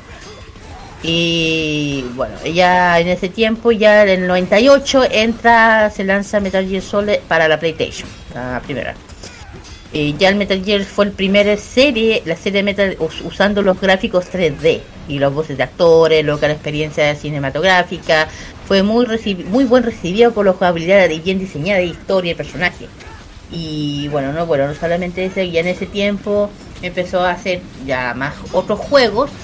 Eh, eh, produjo Boktai The Sun in the Your Hands para Game Boy Bo- Game Boy Advance para Nintendo. ok.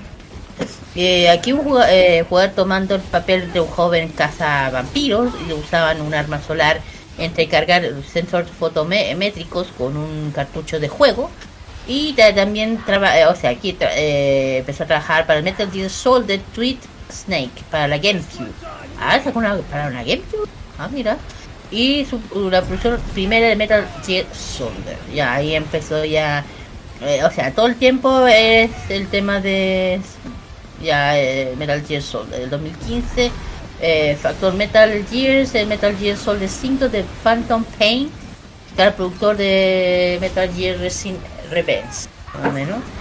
Bueno y yo bueno yo digo qué tiene que ver el tema de Silent Hill Ya, aquí les voy a hablar. ¿Qué tiene que ver? Porque en mundo, ¿dónde sale Silent Lo que pasa. A ver, les digo. Eh, Kojima, el- la, perdón, la productora Kojima, él, eh, hubo, hubo, eh, eh, trabajó para, para el tema de Silent Hill, el juego. Por eso, no, no, él no está involucrado, él no, él no, él no es el creador. A ver si lo, si lo tengo, en, si lo, tiene entendido. A ver, Silent Hill, cuento corto, es, ja- es un, es japonés, es una serie, es un videojuego eh, de, ja- eh, estilo japonés y el creador se llama Teishiro Toyama. Él es el que justamente donde trabaja en Kojima, en Konami. Ahí está. Que ha sacado ya Silent Hill 2, 3 y 4 de Room, todas las cosas.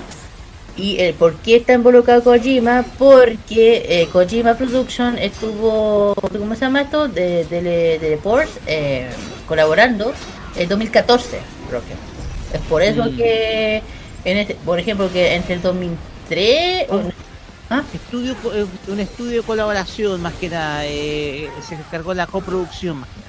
Exactamente, 2014 donde se metió aquí Kojima Kojima con él, por eso. Yo, es para que la gente entienda, Kojima no fue el que hizo Silent Hill, solamente colaboró, para que la gente entienda que yo dije, pero si Kojima no, no, Kojima solamente ayudó, colaboró para poder para hacer el tema de los videojuegos de Silent Hill, lo digo porque mucha gente lo, lo confunde y, ah, y por eso. Y digo, es más que va por ese eh, de hecho el, el- el- de- lo que se reconoce a Ko- Kojima es por el Metal Gears es por el, por el Metal Gear más Toda la nada. saga Metal Gear Solid. claro el Metal Gear Soldier y ya saben que la última entrega bueno el que anunció había formado un nuevo estudio ya trabajaba nuevo título para que para PlayStation 4 y ya saben cuál fue y bueno, si uno busca los trabajos de él, la mayoría, todos los títulos hay que es Metal Gears, desde el, 80 desde el 87 hasta 2015, que tiene Phantom Pain. Y también, bueno, también otro juego que ya dije que mencioné, no tengo para qué. Y el juego yo dije se llama Silent Hill 2015, que fue cancelado. Ese fue. Ese que fue, el director fue Guillermo del Guillermo del Toro, Rocky iba a ser él. El director iba a ser Guillermo del Toro, que se canceló. Y ahí donde el Kojima se enojó y mandó al mundo ta ta ta, ya sabí. Bueno, también Y ahí él- como que eh, en sociales como una, una persona bastante a veces controvertida, digámoslo. Claro, eh, ahí está la razón del por qué Silent Hill no siguió. Bueno, el tema 2015 se canceló porque eh, una pelea con Konami y ahí está, ahí está. Bueno, y también tuvo involucrado en Super Smash Bros. Brawl 2007, diseñador de nivel de Shadow Mouse, el personaje de Snow Snake, que sus sus movimientos especiales, y también estuvo involucrado en eh, Castlevania Lord of the Shower 2010 como consultor. Y también... Super Smash Bros. Brawl. Sí. Es un juegazo de la de Nintendo Wii. Bueno, porque creo que bueno, eh, bueno este, ah, este, este está metido. Bueno, también estuvo involucrado en la Sonic, en el juego de Sonic Street eh, Travel del 94 agrade- eh, agradecimiento especial a los créditos tras zonas desconocidas. Y aquí una cosa curiosa, Roque, ¿sabes dónde está metido también? ¿Sabes dónde estuvo metido? En Nier Autónoma. ¿Qué? Nier Autónoma. Otro juego que estuvo involucrado. Autómata, era. Autómata. Autómata, sí. Sí, Kojima. Unos juegos, mo- unos juegos modernos favoritos míos. Bueno, aquí otro juego que estuvo involucrado, ya, Nier Auto, Auto Automata estuvo involucrado con Kojima, es por eso. De, de hecho, aquí dice, do- el último juego que está es Dear String del 2019. Ahí está, toma ya. Eh, Ahí está la razón del por qué es considerado uno de los genios de los, de los videojuegos y ya, pues aquí está. ¿Por qué no siguió con Metal Gear? Yo creo que es porque quería, eh, desde el día de los juegos fundó Macon Moneda, ya saben. eh, de hecho, en la famosa E E3 de 2016, el nuevo juego fue dominado, fue dominado acuérdate Roque, presentado por, por el avance representativo del juego final. Claro.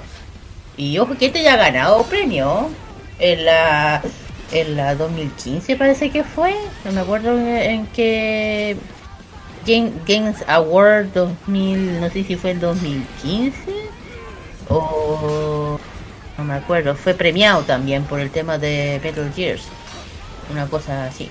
Bueno, en fin, eh, yo ya digo, no, no subestime, es por eso que todo el mundo dice, ah, ah, es Kojima, sí, es por esto, sí.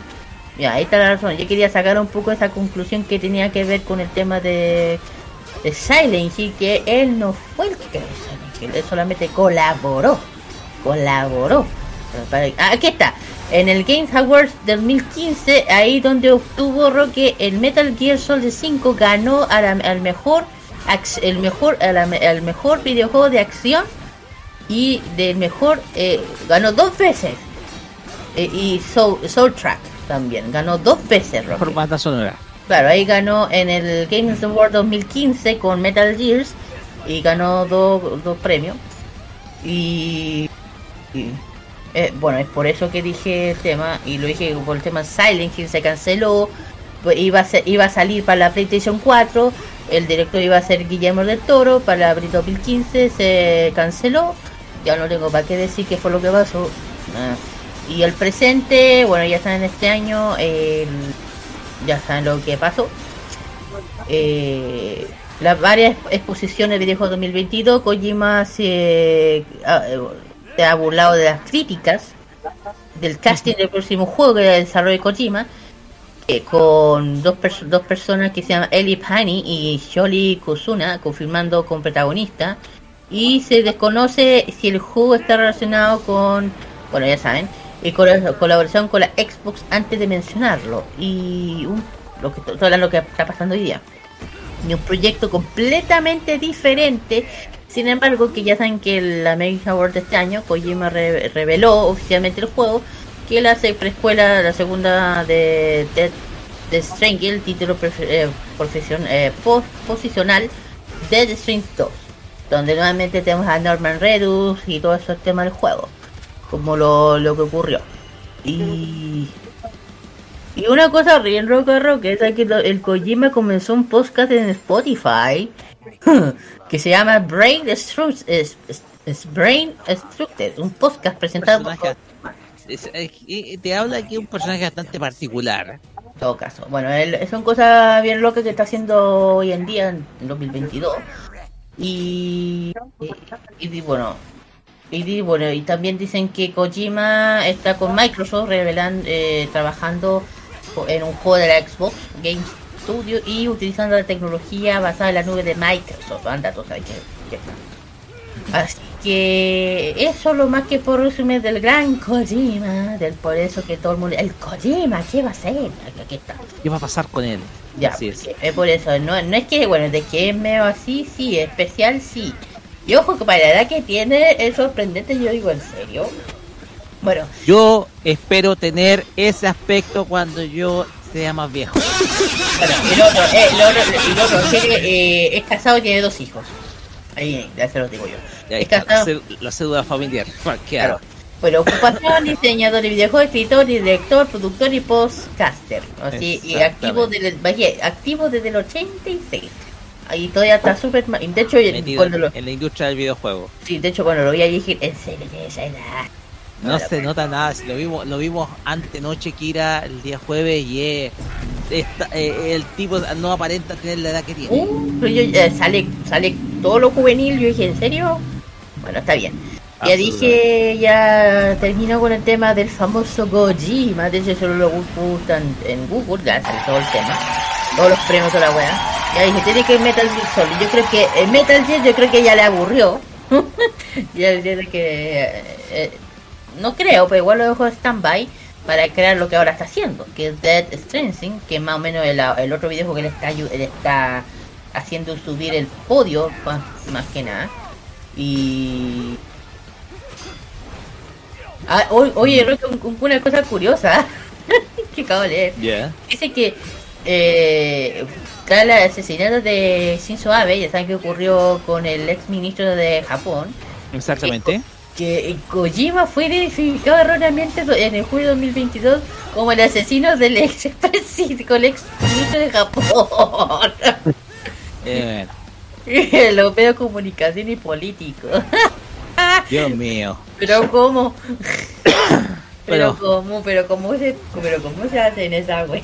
Que para que vean las repercusiones que tiene este individuo, pues. Este individuo es, es muy conocido en el ámbito de la industria de los videojuegos y, y te da precisamente el hecho de que sospeches de entre comillas. Ya hablando más en serio, eh, es un Hideo Kojima no es eh, no es simplemente un personaje dedicado al mundo de, de los videojuegos, es un eh, no solamente una figura que es todo un eh, bueno digámoslo es todo un personaje es todo un personaje de la industria no es un no es una persona no es una persona particular No. sino que una persona que es bastante influyente y te, te habla pues, de lo influyente que es Hideo Kojima o sea la gente está atenta a cualquier cosa que él diga entonces eso te, te da muestra de que este eh, de que este programador es más que un simple programador es un es un ente que, que dentro de la industria de los videojuegos es, juega un papel clave. Tiene desde luego sus fanáticos, sus detractores, pero igual. Hideo Kojima es un personaje, es todo un personaje de la industria. Se ha ganado su posición en donde está, claro está, es un hombre, una persona muy reconocida y se hizo sentir ante noche, eh, una persona que igual el público sigue queriendo bastante a pesar de las polémicas que he tenido, de a veces algunos tuiteos por ahí medio raros, por igual. Mm. Así que eso más que nada puedo opinar de, de Mr. Hideo Kojima. De hecho, una cosa bien curiosa, ¿sabían que Guillermo de Toros eh, se encuentra entre sus mayores fanáticos? Claro está, po, obviamente. Ya saben. Bueno, no es extrañar, es él. Bueno, aquí terminó el tema de Kojima, ojalá que No sé les si haya... quiere decir algo el Ah, sí. Ah, sí. Hideo Kojima, yo creo que debe ser como el equivalente eh, eh, oriental de algunas personas innovadoras. No, no me voy a referir al de los autos, al señor de los autos eléctricos.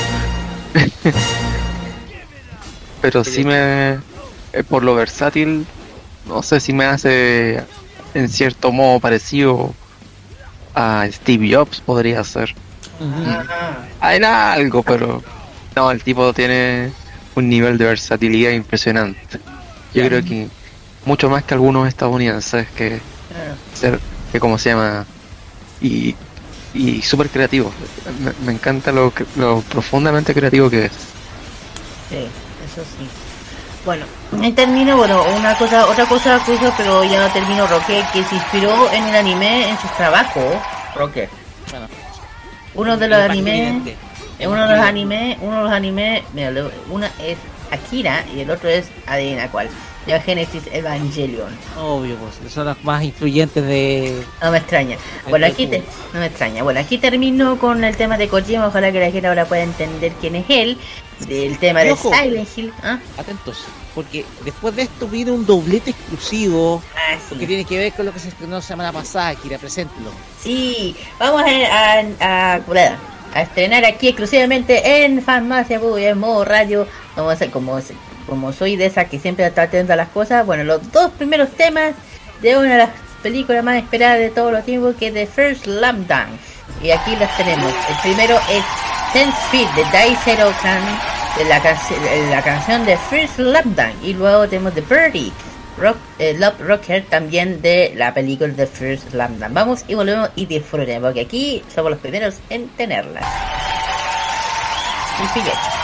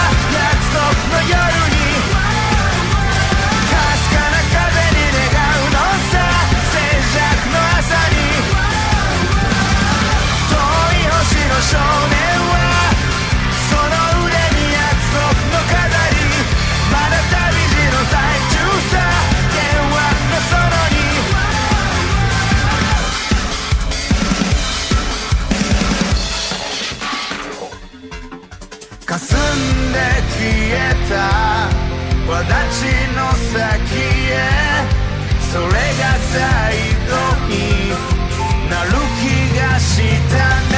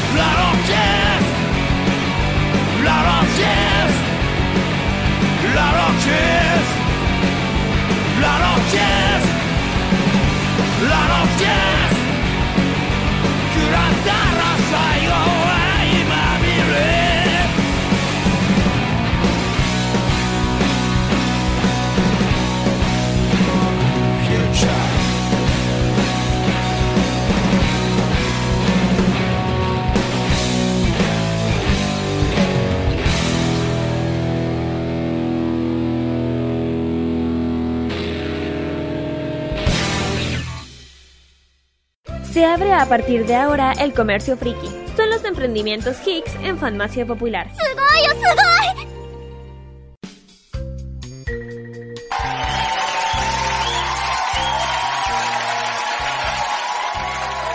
Muy bien, chiquillos, esta vez ya, ya hemos vuelto ya, perdón, del Fashion Geek. Vamos con los emprendimientos de este sábado. Bueno, ahora cuando estoy solita. Vamos, que se puede, yo sí. Bueno, filo. Vamos a empezar por la zona eh, zona fan Pudahuel de la feria, la feria navideña de la Otta Gamer. Entrada liberada de 12 a, de 12 a 8. Van a haber dos días. El día del 17 Parque Lo Prado al costado del Metro Barranca Línea 5. El 17 de diciembre. Y el día 18 de diciembre Parque Amengual Los Ediles 764 6, 764, perdón, a pasos del metro Pudahuel. La feria navideña más grande, de otaku más grande de Santiago. Fina- eh, final competencias cosplay con los mejores del 2022. Van a haber un total de 200 stand eh, y organizadas por Pudahuel. Y también va a haber una jornada de adopción y apto para toda la familia. Y eso es si vayan, vayan con, con harta agüita y todo el tema. Va a haber K-pop, competencia cosplay infantil. Eh, Ari Singer, animado por el gran eh, Claudito PC, que le manda un saludo muy grande, sorteos y mucho más. Bueno, sí, continúa con este tema de los eventos. Vamos con la siguiente que es la Potterfest Chile. Ah, nuevamente tenemos la, la nueva, bueno, el evento de la Potterfest Chile, que va a ser na- eh, versión Navidad, domingo 11 de diciembre, hoy, mañana, 8 de mañana, eh, a las, desde las 11 hasta las 7, la entrada totalmente gratuita. Esto va a ser el Parque García de Hues- eh, Huerte en la comuna de San Bernardo, en dirección América 564, de las 11 hasta las 7 y media. Para eh, la entrada totalmente gratuita, eh, van a haber tiendas temáticas, colecciones, cámaras 360 grados, puntos fotográficos, comunidad, concurso, cople y más. Ay, bueno, sigamos. Y también tenemos la favorita de todas, la Feria Friki. Sí, señor, la Feria Friki navideña. Como saben que va a haber mucha, bueno, la Feria Friki ya empieza con todo el tutti con lo que es la Feria navideña. Y aquí se la vamos a mencionar. Esto va en el Parque Gómez Roja, Vallavista, 37 Recoleta, domingo 11. dom- y el domi- va a haber dos domingos y un sábado. Domingo 11 domingo 18 y sábado 24 de diciembre, desde las 11 hasta las 20 horas. Ahí, bueno, bueno eh, ya saben dónde es, es de Bellavista 37 Recoletas, van a ser zona retro, gourmet, 240 emprendedores y la Feria Friki de Recoletas, bueno, bien, nuevamente vuelve bueno, a su gloria majestad como es la Feria Friki. Bueno, y también tenemos más eventos eh, bueno, tenemos por fin, por fin, después de tanto tiempo, vuelve este evento, Slam Dunk Expo 4. Un evento muy eh, dedicado al, ya me, ya me diga por qué, Eh, sábado 7 de enero, Biblioteca Santiago eh, Matucana 151, Metro Quinta Normal, totalmente entrada liberada. Le mando un gran saludo, el que lo esté organizando porque lo conocemos nosotros. Esto es la Biblioteca de Santiago, la entrada totalmente liberada para ver concursos, cosplay, temáticas, mucho tema, especialmente a lo que ya te está hablando ahora, no, no tengo para qué mencionar eso, la película. Bueno, y también tenemos una, una feria bien entretenida que se llama Mono, Feria Mono Raro. Ya ha tenido dos versiones anteriores, en los sábados anteriores, ahora va a haber la versión navideña, especial Navidad. Sábado 10 de diciembre, o sea, eh, fue hoy día, desde las 11 hasta las 6 y media. eh, Se llama Sugoi Arte Local, en el pasaje Galería Struck Store. Es una, bueno, eso, en Navidad pa- es como, claro, es una feria donde se metote por el mundo friki. Eso sí, va, va variando, se puede decir, variando. Bueno, eh, también tenemos eh, dedicado a la, bueno, más, ah, bueno, también tenemos la Anime Expo.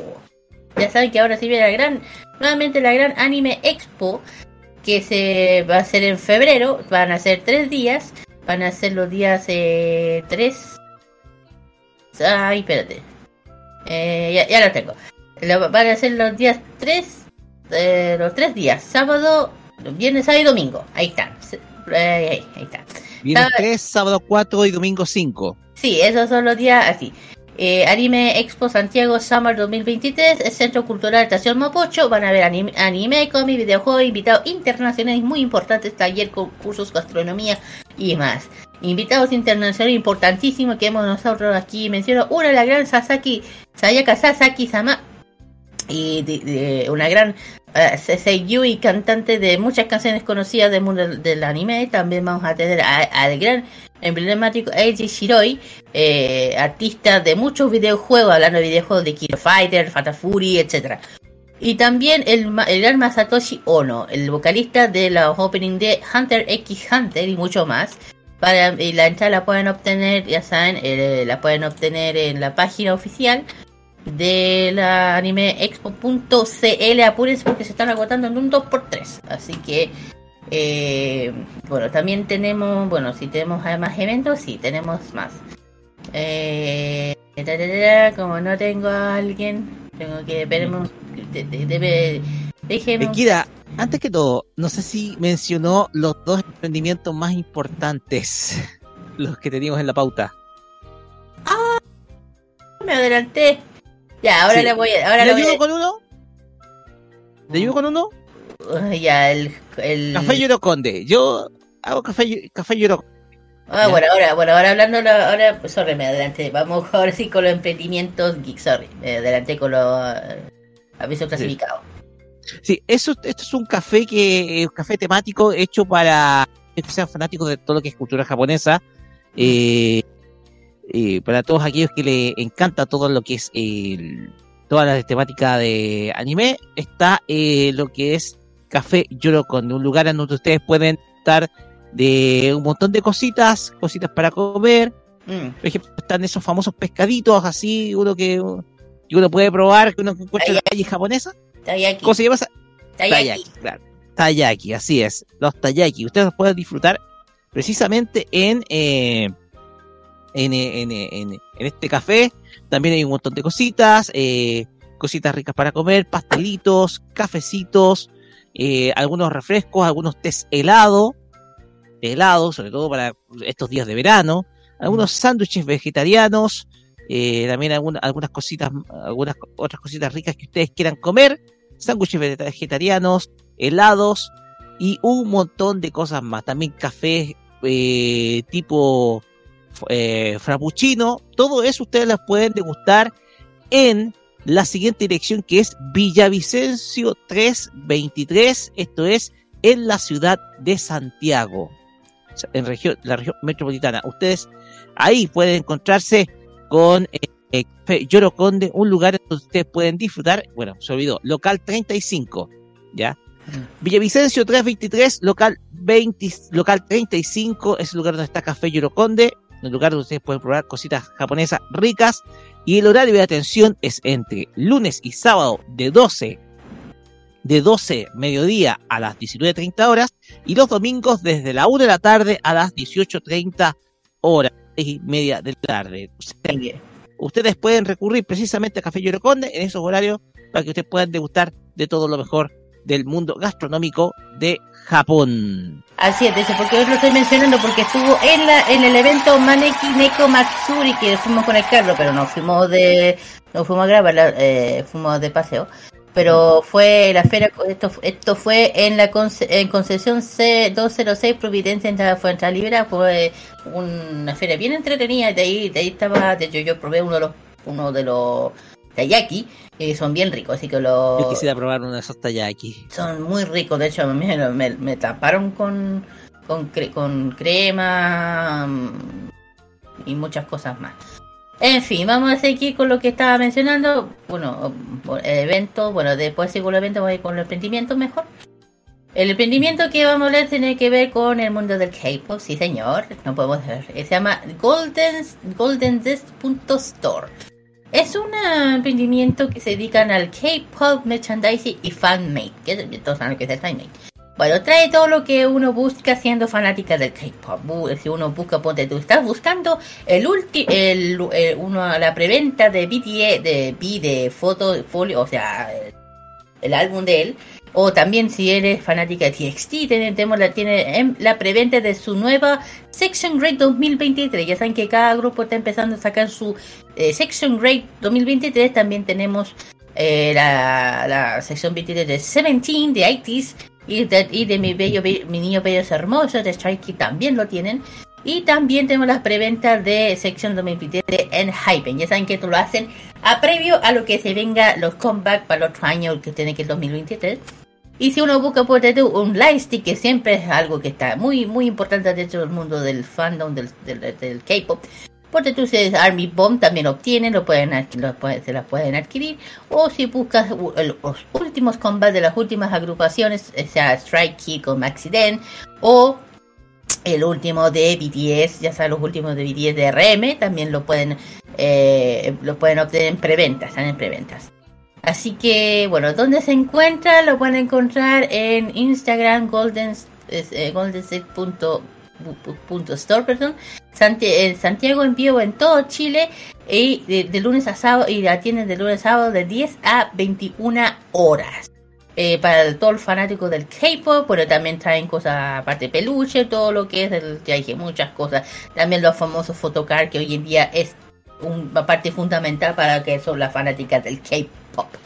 Bueno, ahí y la, la última, el último evento eh, que voy a mencionar para terminar todo esto es Fe- eh, Festival Eclipse Cultura Coreana. eh, De 12 a de 12 a 7 horas Río de Janeiro 335 de- del 17 y 18 de diciembre van a haber muchas cosas entretenidas dedicadas a la cultura Hangul como eh, charlas, talleres, comida, pap- come- comida, papelería, dance cover y mucho más. La totalmente gratuita. Aquí termino con todas tanto la visa clasificada como lo- el, eh, los sentimientos. Se me enredó. Yo, ¿Viste, Roca? Hasta yo, hasta, yo misma me equivoco y me lo tomo con Sí. gracia. ¿Saben qué? Mira, si Roca no me dice, no me doy cuenta que está diciendo la cosa antes. Chachán. Bueno, chachán. Bueno, ahí terminamos. Sí, vamos con las canciones, chiquillos. Vamos a dejar lo que a mí ya saben que me amo y, y me encanta y amo, que es el K-pop. Vamos con los chicos. Estos son los chicos que debutaron hace bien poquito, que son A-Team. Y con su canción debut, de hecho son coreanos, son japoneses coreanos, es Essential of You. Y también tenemos a las chicas hermosas de Mamamoo con su canción We Are We Now, la versión japonesa. Vamos y volvemos con la máquina del tiempo.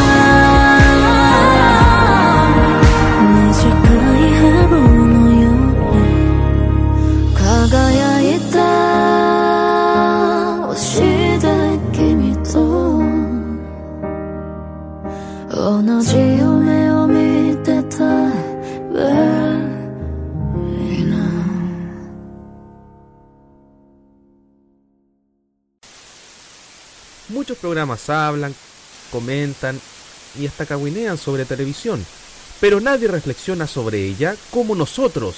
Por eso, Roberto Caamaño y su panel te invitan cada noche de lunes a darle un nuevo enfoque al análisis de la tele, los medios, el espectáculo, sus aciertos y errores, en la única terapia mental de la radiofonía online. La cajita. Vive modo radio, programados contigo. Ellos no calientan a nadie, pero les empelota la clase política. Descubre las sorpresas que trae el nuevo Tolerancia Cerdo, los lunes a las 19.15 y los sábados a las 21.15, hora chilena. Alegra tus noches con The Weekend. Vive Modo Radio. Programados contigo. Más que con un obsequio vive estas fiestas navideñas regalando lo mejor de tu vida. En diciembre, vive Modo Radio. Programados contigo. Es hora de viajar por el pasado animado de Japón. Roque nos guía a través de la máquina del tiempo en Farmacia Popular.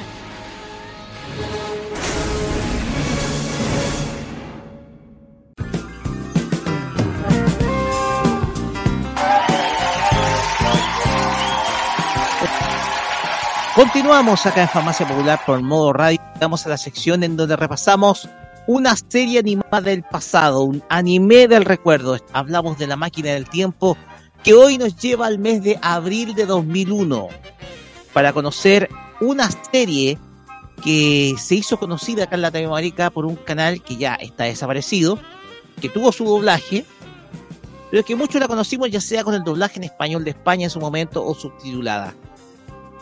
Estamos hablando de historia de dos sicarias, dos asesinas a sueldo que se unen en torno para poder liquidar todos los encargos que les dan, sobre todo desde el mundo del crimen organizado.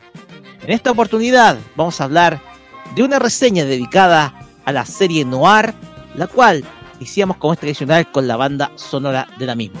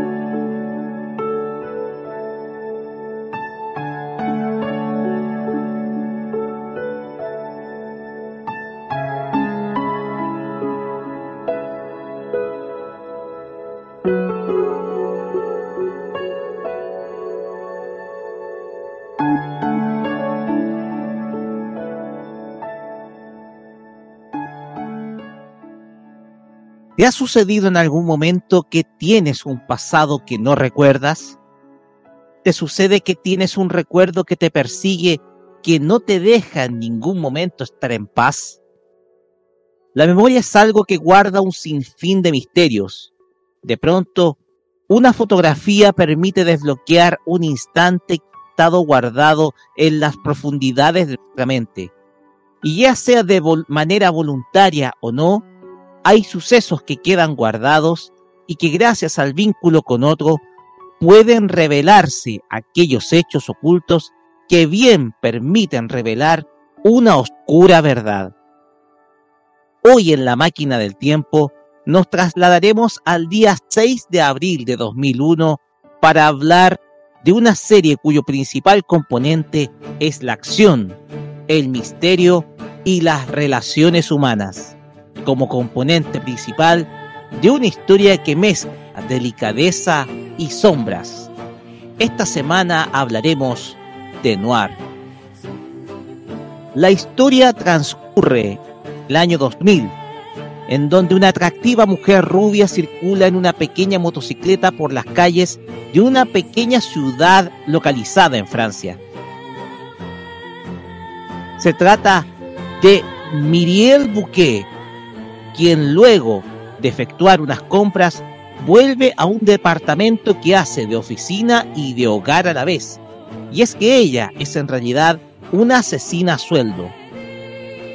Sentada en su escritorio improvisado, compuesto por una mesa de billar, recibe un misterioso mail compuesto por la fotografía de una misteriosa adolescente de nombre Irika Yumura. y un misterioso mensaje que dice, acompáñame a un peregrinaje por el pasado, acompañado por una melodía que le trae un misterioso recuerdo a la memoria. Ante ello, decide viajar a Japón para encontrar a esta misteriosa muchacha. En tanto, Kirika, la chica de la fotografía, se despide de sus compañeras de clase. Aparentemente va en preparatoria y va camino a una construcción abandonada en donde se encuentra con Miriel, quien la espera a modo de pedirle explicaciones por el mensaje. Sin embargo, ella escapa hacia el edificio en donde esta última se da cuenta que no están solas y que son seguidas por un grupo de individuos armados que las persigue, que persiguen al adolescente. Luego de un intercambio de disparos entre los hombres, Miriel es sorprendida por ese misterioso grupo, quienes la atacan, pero de inmediato es ayudada por Kirika, quien da muestra no solo de una gran habilidad para disparar un arma de fuego, sino también en la lucha cuerpo a cuerpo. Después del enfrentamiento, Kirika le explica a Miriel que no recuerda absolutamente nada de su pasado, que no entiende por qué sabe hacer uso de un arma de fuego y que solo tiene memoria de haber despertado en una habitación con algunas cosas entre las que se encuentran un uniforme escolar, un reloj fiscal antiguo y una pistola Beretta M1934. Esta última ya cuenta con toda la información respecto a Kirika, y es que ella está usando una identidad completamente falsificada. Ante ello, decide llevarla consigo a Francia, donde trabajarán como dos asesinas a sueldo, apoyándose mutuamente entre sí. Sin embargo, fiel a mantener oculta su identidad en medio de los bajos fondos, Miguel le dice que, una vez conocida toda la verdad de su pasado, la matará sin remordimientos. Desde ese momento se crea Noir, un dueto que tiene como dedicación no solo enfrentarse a los sindicatos de la mafia, sino también revelar la verdad que guarda el pasado de Kirika y que Miriel aparentemente conoce gracias a la melodía del reloj que le trae un doloroso recuerdo de la niñez. Pasamos a los personajes de esta serie comenzando por Miriel Bouquet. Es una mujer de aparentemente unos 22 años de edad, de un hermoso cabello rubio y unos profundos ojos celestes.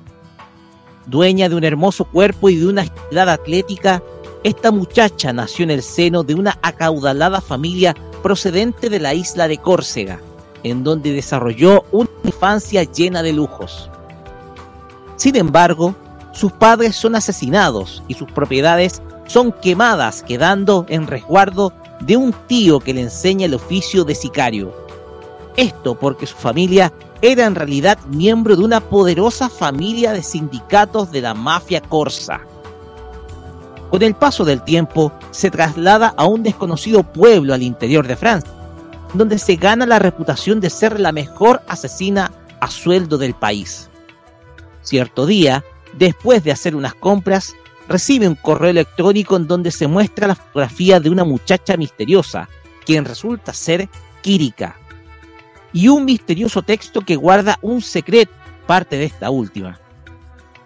Ambas se terminan asociando con el nombre en clave de Noir y con el objeto de hacer trabajo, sueldo, pero principalmente saber toda la verdad de Kirika, la cual aparentemente está legada a triste Miriel usa una pistola Walter P99, una pistola bastante liviana que bien domina a la perfección, además de tener una excelente puntería.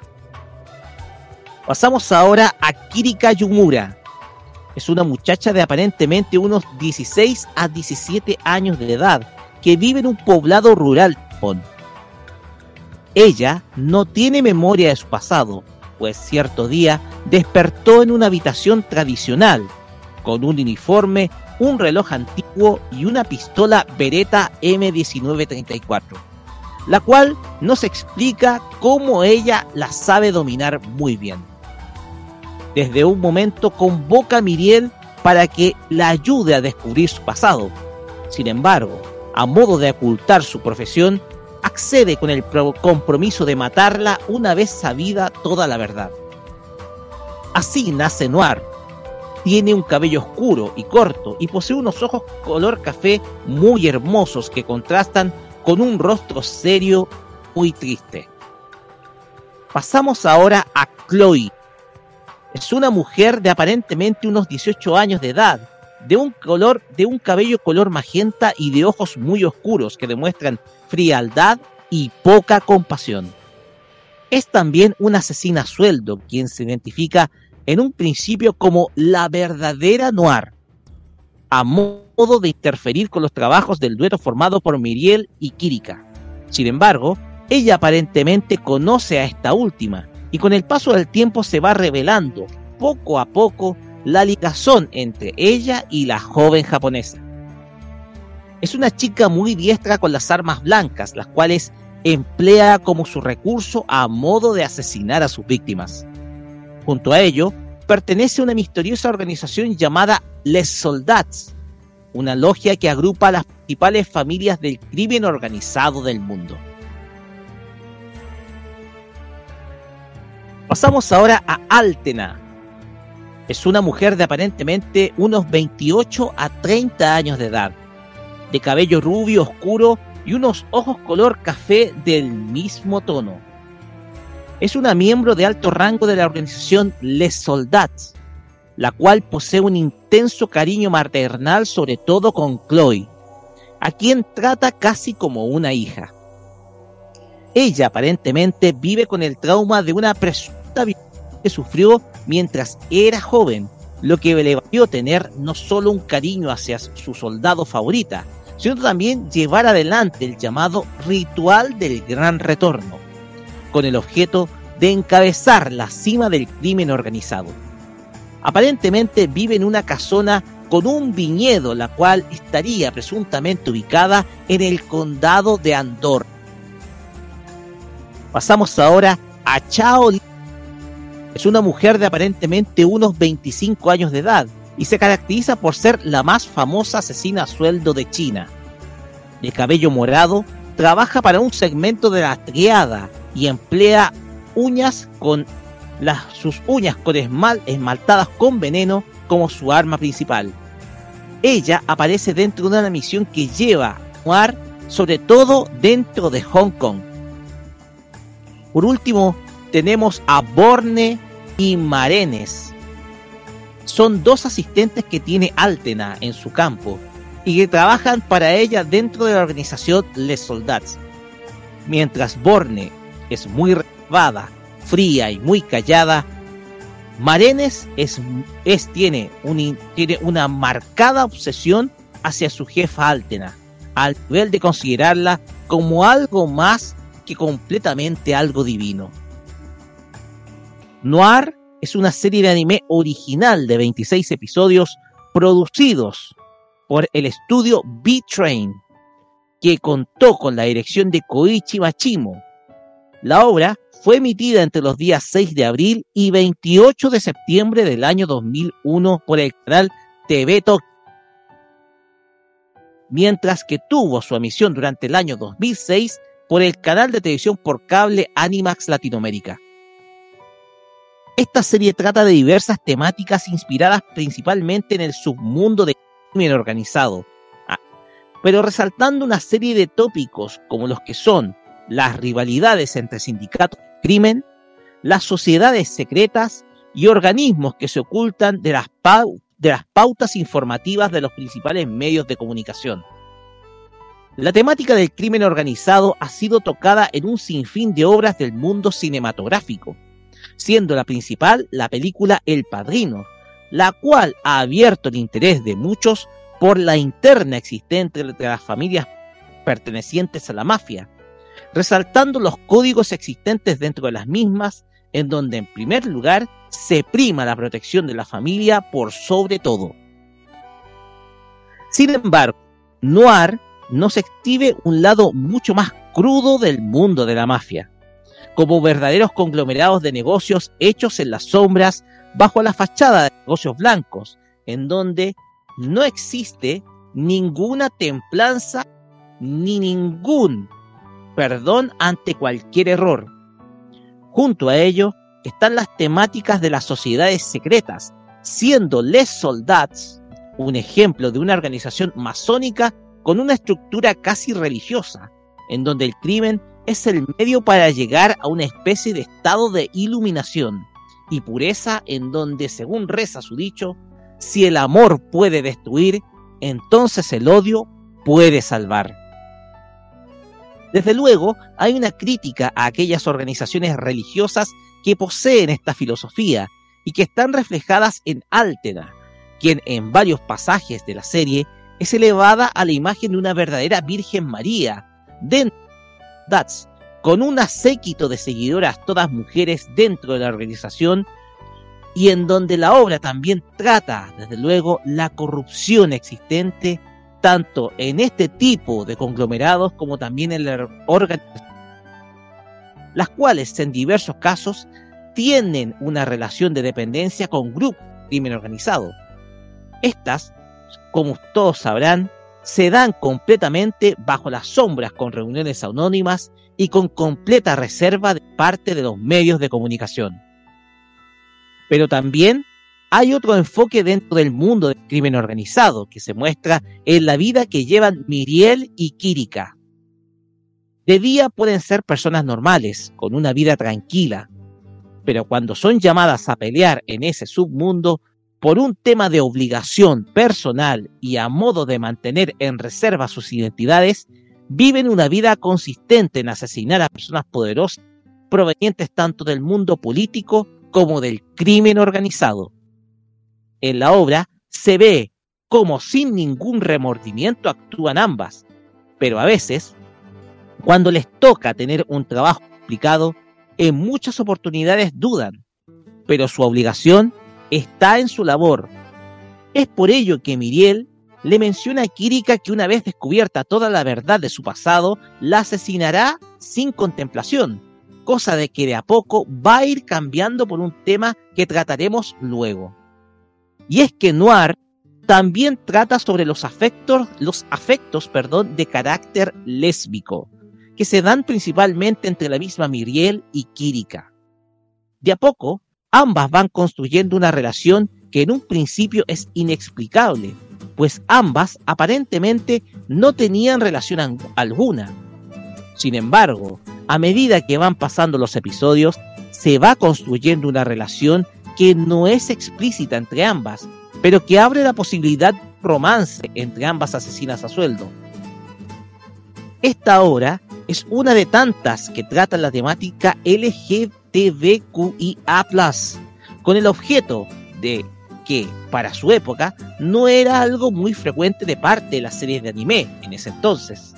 Pero se puede notar precisamente cómo se va construyendo una relación afectiva entre ambas personajes, luego que comenzaran a impactar en su vínculo como asesinas a sueldo. Noir también abarca temáticas referentes a, la psicología de personas, principalmente en cómo aquellos traumas del pasado generan una especie de bloqueo mental sobre los recuerdos o memorias personales de cualquier persona. A veces, eventos de profunda tristeza son bloqueados por la misma, ya sea por no querer recordarlos, producto de la depresión que experimentan al revivir dichos recuerdos, o simplemente porque en la búsqueda de una redención o de una nueva vida, el trauma las trata de hacer tratan de dejar atrás el trauma de sucesos dolorosos que marcan algún momento de sus vidas. En ciertos casos, la efectividad del bloqueo de estos recuerdos suele ser algo, de, algo efectiva, pero es muy discutida, pues estos eventos bien pueden ser olvidados con un tratamiento psicológico, más no reprimidos, pues el efecto final puede ser el contrario. También la temática de la amnesia es tratada con el caso de Kirika, quien no recuerda absolutamente nada de su pasado, pero lleva consigo algunas habilidades que bien no pueden ser explicadas por qué las hace, reflejando que detrás del olvido existe un aprendizaje que bien puede mostrar algunos pasajes del pasado personal de alguien.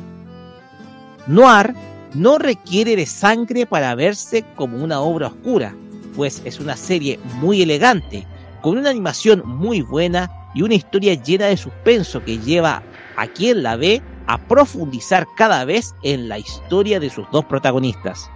La obra es muy activa y refleja cómo la oscuridad se oculta bajo el rostro más bello y la imagen más inocente que uno tiende a conocer.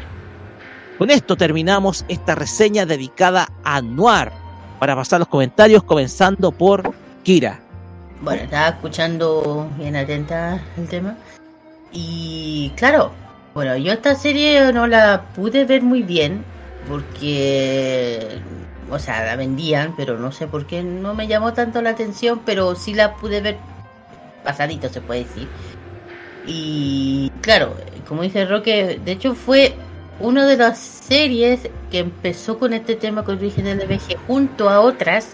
Estábamos hablando del año 2021, cuando todavía el, eh, el mundo 2001. no estaba. 2001, donde todavía nos, eh, ese tema todavía era muy eh, Controvertido. controvertido, claro, porque ya, por ejemplo, tenemos el tema de Gravitation, que más o menos va para el mismo lado que ya saben cuál es, que más o menos a la misma fecha, y empezaron ya, eh, o sea, el, el, dire- el autor de este de esta serie empezaron a atreverse ya a hablar de este tema que en, con Japón ya saben que esa época era medio, medio tabú, medio, no era muy bien visto ya, hoy en día ya es algo más normal, más común. Y eh, de hecho, eh, bueno, en ese tiempo, bueno, se dio en la TV Tokio, en Japón, el anime. Y una cosa bien curiosa que firman una norma ética la cual incluye nada de sangre que una que tiene que ver con otra saga, un anime me aparecía Hmm. como ex saga, bueno, parecido. Pero claro, Más cómica. es más cómica, claro, a la diferencia de, que se sabe un tema de lo más loco. Pero fuera, bueno, el otro que también, bueno, sé que también tuvo un doblaje en, nuestro, en Latinoamérica, que yo no lo pude ver lamentablemente porque Yo lo vi. yo no lo pude ver, pero yo sé que fue doblada en AMD Film, Estados Unidos, doblada también en, en Venezuela. Se dobla en Venezuela. Venezuela, Estudios claro. Claro. Y bueno, igual para los personajes principales, como dice la Kirika, ella fue María Teresa Fernández, Hernández, perdón, ella una gran actora de doblaje conocida, que ha hecho personajes como Lady, Lady Instagram de la de Helsing, ya saben, si alguien no la ha visto, veanla. Integral Helsing. Sí, grande. También eh, hizo la voz de Patty de, de Charlie Brown, bueno, si alguien se acuerda de ese personaje. Bueno, también el, por parte de la Miriel, la esta francesa, es Claudia Neto. ¿Quién no conoce a la gran Claudia Neto? Una gran... Claudia Neto. Claro.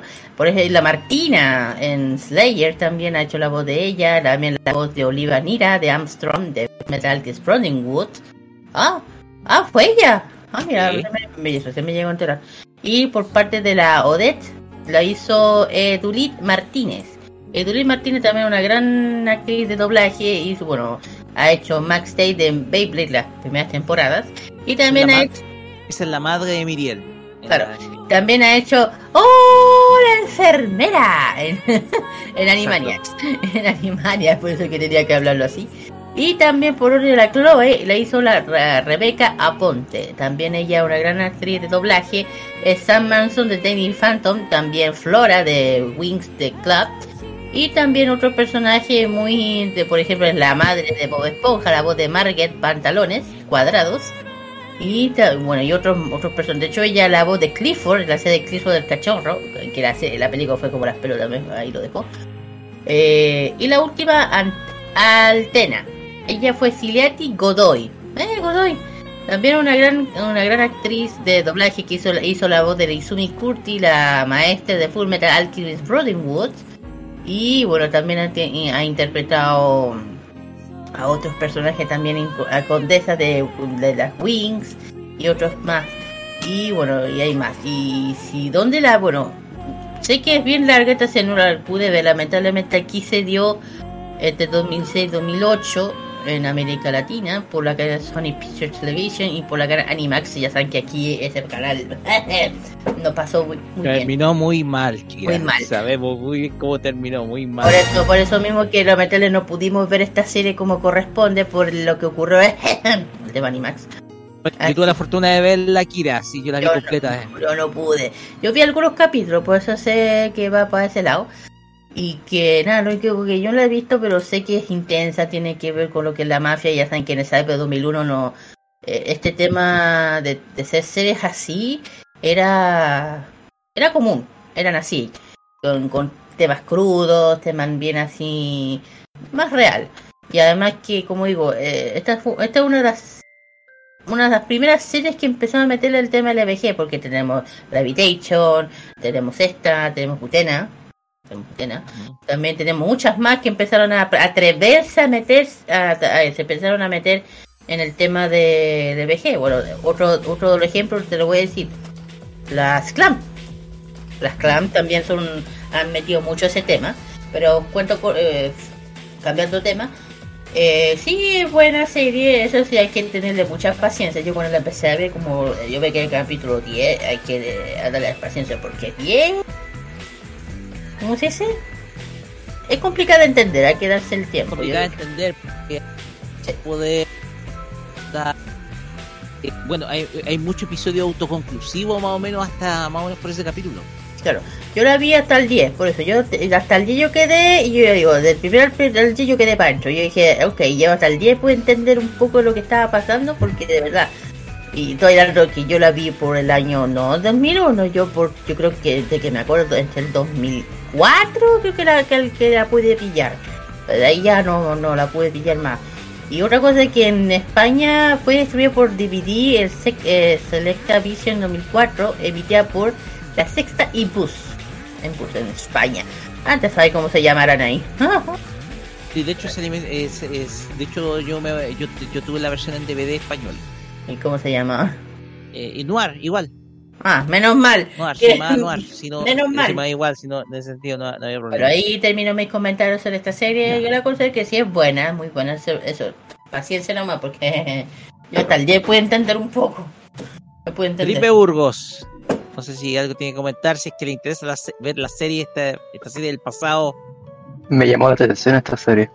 Así que voy a buscarla donde esté. Ojalá esté en alguna plataforma de streaming o si no aplicar. Ilegal. me sonaba, me sonaba. ¿Sabes por qué me acordé? Porque en la época de la universidad, 2006, 2007, eh, habían un par de compañeras de la U que hablaban harto de esta serie. Sí, me acuerdo de, me acuerdo que hacían harto de, hartas menciones a esta serie. No, no sé por qué, me- a veces pasa de que una cosa así como súper random gatilla otras cosas. Claro.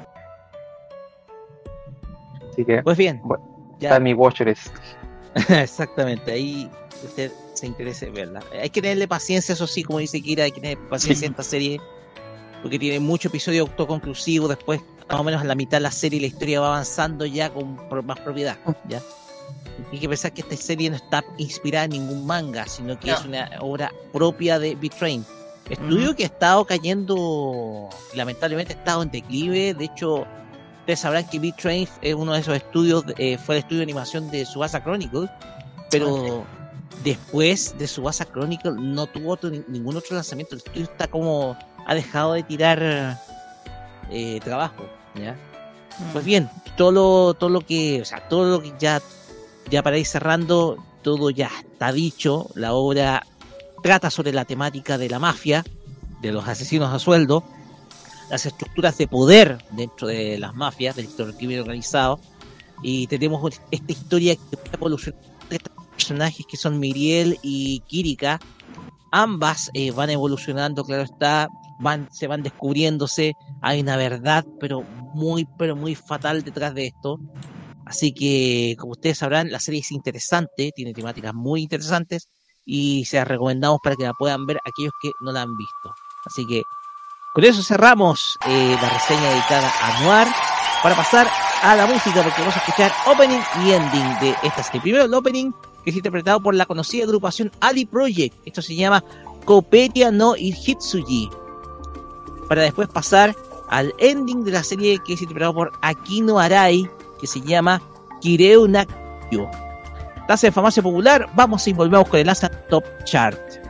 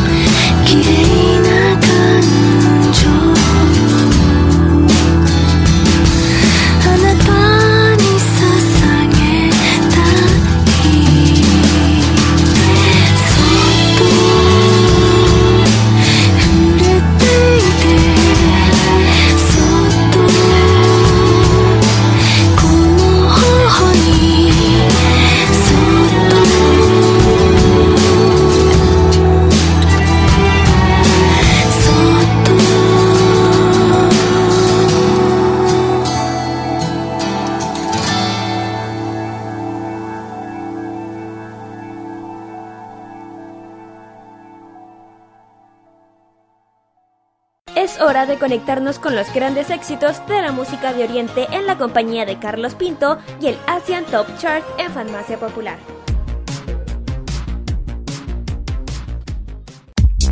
Esta semana la Top Chart va directamente hasta Corea del Sur porque vamos directamente a conocer los éxitos que han sonado durante la primera semana del mes de diciembre según la lista de KBS. Estos son los siguientes. Bajando del octavo lugar al décimo lugar se encuentra la chica de New Jeans con el tema Hype Boy. Noveno puesto para Kim Won Young y el tema Life que bajó del segundo al noveno. Tema inédito de esta semana es Chen con el tema Last Scene en el octavo lugar. Manteniéndose en la séptima posición está Ivy con el tema Afterlife.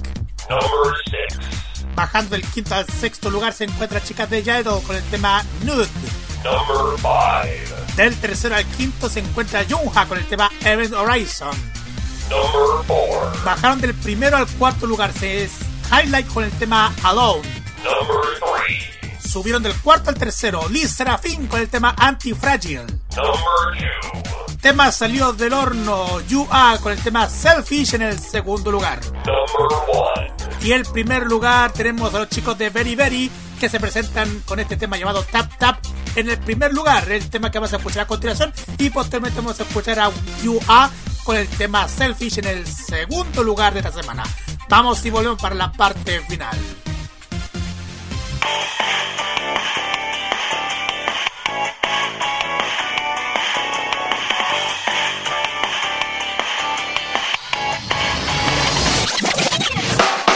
사람이 나의 맘 같아 너 궁금하면 hit me back We gon' make it happen 너에게로 가는 눈을 띄워 띄워봐 Metaphor 네 생각만 났다고 But you forget what this message means Oh, I'll let you know There's something I'm curious about 네 맘, 네 caught 네 interest 모든 게 다 궁금해 Tell me what you mean Oh babe 필요해 디지털 love 어떤 말로 나의 맘을 표현해 나 모르겠지 어디모지 I fall in love with you Tap tap 네 맘을 풀어내는 거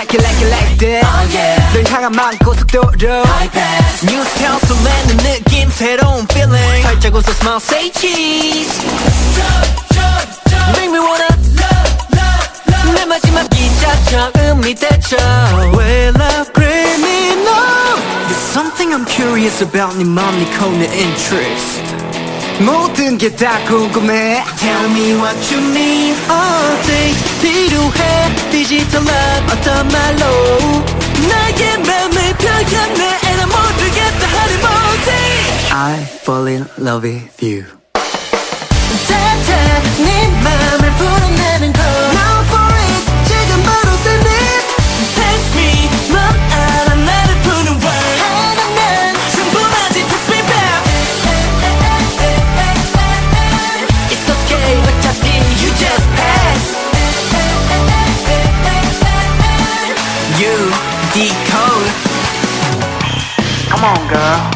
I know you want it Just give me a smile 종일 하늘을 걷는 것 같은 기분이 oh, oh. 지금 느끼고 있는 거라면 oh, yeah. 닿기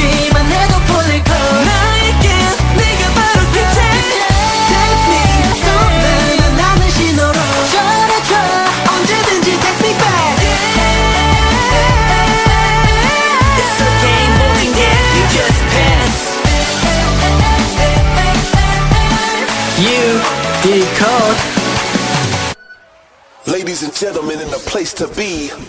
We got something for you to see. Hit it. I want you bad, I want you. I want you bad, I want you. I want you bad, I want you. Go, want you. Go, go. Oh, summer get on this shit. 숨이 다 가고 막혀. 말문이 자꾸 막혀. 너의 그때도 왜 나는 느리게 감듯이 우유부단한 성격. 이해를 할 수가 없어. 왜 그러는지 모르겠어, 난.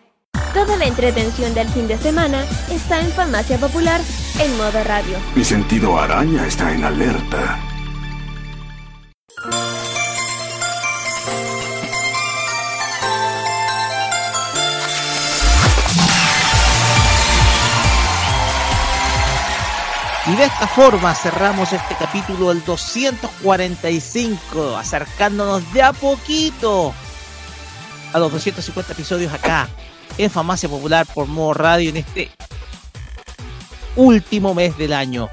Pues bien, antes de ir con nuestros saludos, queremos agradecer la presencia de nuestro, nuestro amigo Felipe Ur, que nos estuvo acompañando un ratito, pero nos tuvo que dejar por temas eh, por algunos temitas. Luego se nos va a incorporar, eh, espero yo que no se nos incorpore al The Weekend. Pero le agradecemos de todo corazón el haber estado compartiendo con nosotros este capítulo acá de Famacia Popular. En ausencia de nuestro amigo Carlos Pinto Godoy, que se está recuperando. Así que nuestro primer saludo, de modo muy especial, es para nuestro amigo Carlos Pinto Godoy.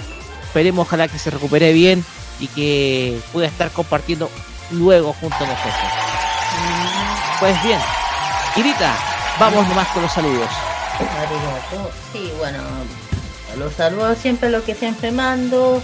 A, la, bueno, a todas las tiendas que yo siempre les mando un saludo muy grande, las que siempre nos apoyan, a Cookie, a la Cookie que la otra vez eh, la Expo Hobby se le eh, justo estábamos grabando se le, se le voló la carta y justo lo grabamos una cosa que nos dio mucha risa eso sí porque fue. ¡ah! Y que es la cookie, la que se le está volando.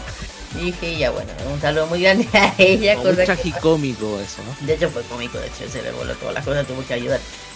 Y bueno, también a la Q-Pop, a Manía, también un gran saludo a la Yellow Ring que siempre nos apoya, de estar con una depresión muy grande, yo lo entiendo. Mm, que uno de sus juzgandos se le metió al, servicio militar. Ah. Eh, sí, y bueno, también un saludo también a Manequiqui, Don Rodolfo, siempre están ahí, siempre cuando estamos ahí nos mandamos una buena conversa de muchas chismas que nos dan que cosas. Así que un saludo grande a los dos, a todos ellos, a también a, la tienda Colupica especialmente. Y bueno, también un saludo a la Alice, al Carlitos también, especialmente al que se recupere, ya sé que sí. Y al Danito también un saludo, no me olvido nunca de él. Y también un saludo muy, muy, muy, muy, muy, muy, muy, muy, muy especial a mi Sansemin de mi academia de Hangul, donde estoy estudiando este hermoso idioma que es el Hangul. Eh, que digo, el Hangul, que no saben cómo me. En esta pandemia no saben cómo me ha ayudado. Eh, y he aprendido mucho, así que Kansan Mira Sansemi, si me escucha, Kansan Mira Sarajeo. Y bueno, mañana, mañana sí, mañana tengo eh, prueba. Así que pida por favor, profe. Yo sé que sí. Así que era mi profe Kim Song Ha, le mando un saludo muy grande, le tengo un cariño enorme porque siempre cuando hablamos con él es una persona maravillosa. A mi profe también, Germán, que anda en México en- trabajando, así que cuídese mucho, pero cuídese, protéjase en ese país, ya sabe por qué, y que, y que vuelva sano y salvito. Y, todas las canciones del K-pop que acabamos de escuchar las pueden escuchar de lunes a viernes, desde las 5 hasta las 7. Y si desean un especial, solo tienen que mencionar, ojo, que después del último capítulo de K-pop, a lo mejor se extenga, se, se puede extender un poquito más, poco Ya. después. Pero así que eso. Ok. Ok, quiero un saludo especial de mi parte a, a- primero un saludo muy especial a Melanie Clow y a Valentina Cris, ambas de Argentina, que tienen que haber sufrido lo de ayer. Pero igual, ¿Qué les están en semifinales ustedes. Ah, lo de Argentina. Exactamente, los de Argentina. Entonces, un gran saludo, igual, un gran saludo también a dos cosplayers que también sigo, a Hugh Helsing y a Dani Ledo, que son de Brasil, que son de la contraparte, que lamentablemente ayer no la pasaron bien, pero igual, igual, todo el ánimo, toda la fuerza nomás. Eh, esto en términos por lo que por lo que vi, porque fueron partidos infartantes, fue un parto ver esos partidos, disculpen el, término, pero fue infartante ver eh, esos partidos. Sí, no, mejor. yo le dije, por eso comencé con estas cardíacas farmacia popular, así que Te voy a decir una cosa, Argentina eh, eh, se salvó de milagro, hay que decir eso. igual. Sí, sí, sí. Pues bien, un saludo particular para ellos, también un saludo a la Catita, a Cata, que agradezco muchísimo eh, un like que mandaste una fotito, eh, una fotito, pero igual, un gran saludo para ti, te quiero mucho, espero ojalá juntarme contigo en algún momento, en algún evento que haya. Sí, que- toda la sí, pues yo soy la que tiene que darle... Ujú. Así que un saludo para ella y también un saludo para todos los- aquellos que nos, aquellos que, que estuve conversando, sobre todo en el, en el, en el Discord de la ICATA, sobre todo en el, en el post eh, evento de los de Game Awards, en donde estuvimos hablando precisamente de lo que se dio el pasado día jueves. Pues bien, eh, esto va, esto nada más reiterar el gran saludo a nuestro amigo Carlos que está descansando en estos momentos, reposando después de, esta cirugía a la cual se fue sometido y queremos verlo eh, queremos verlo sanito y bien y, y contar ojalá con él muy pero muy pronto así que un gran saludo también nuevamente a Carlos y también un saludo a Daniel Brulé también que le mandamos un afectuoso afectuoso saludo y reiterar los agradecimientos a Felipe Burgos que nos estuvo acompañando el día de hoy. Pues bien, cerramos esta farmacia popular, capítulo 245. Recuerden, este capítulo se emitirá nuevamente mañana domingo a las 3 de la tarde, 15 horas. Y el podcast estará disponible a partir del día lunes para que ustedes puedan escucharlo nuevamente. Nos despedimos con música y vamos a escuchar a esta gran voz de la música japonesa. Estamos hablando de Mari Ijima con la canción Baby Please Me del año 1987. Nos despedimos, será hasta el próximo sábado con más entretenimiento friki acá en Farmacia Popular Promo Radio. Nos vemos de mi parte del The Weekend. Kira, nos vemos en la semana que viene. Sí, nos vemos, Chao, chao. Muchas gracias. Buenas noches.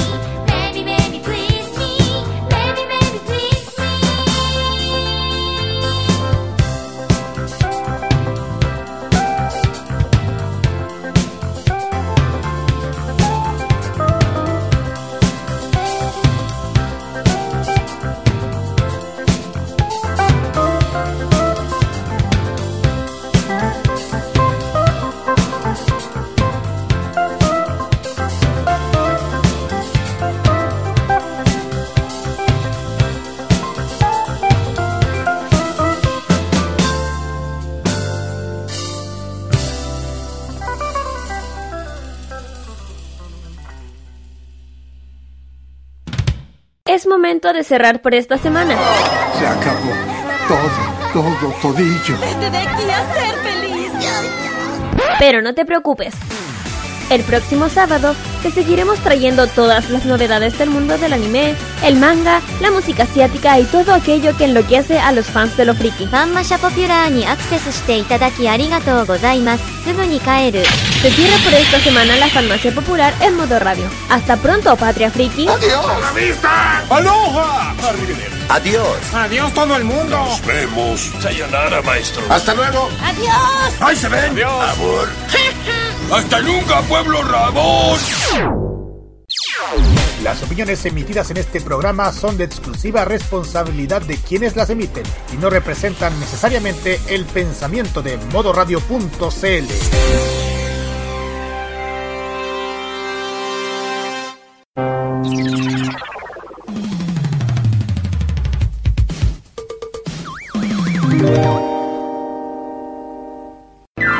paz y la salud sea el mejor regalo para ti y toda tu familia. Son los sinceros deseos de modoradio.cl. Vive Modo Radio, programados contigo.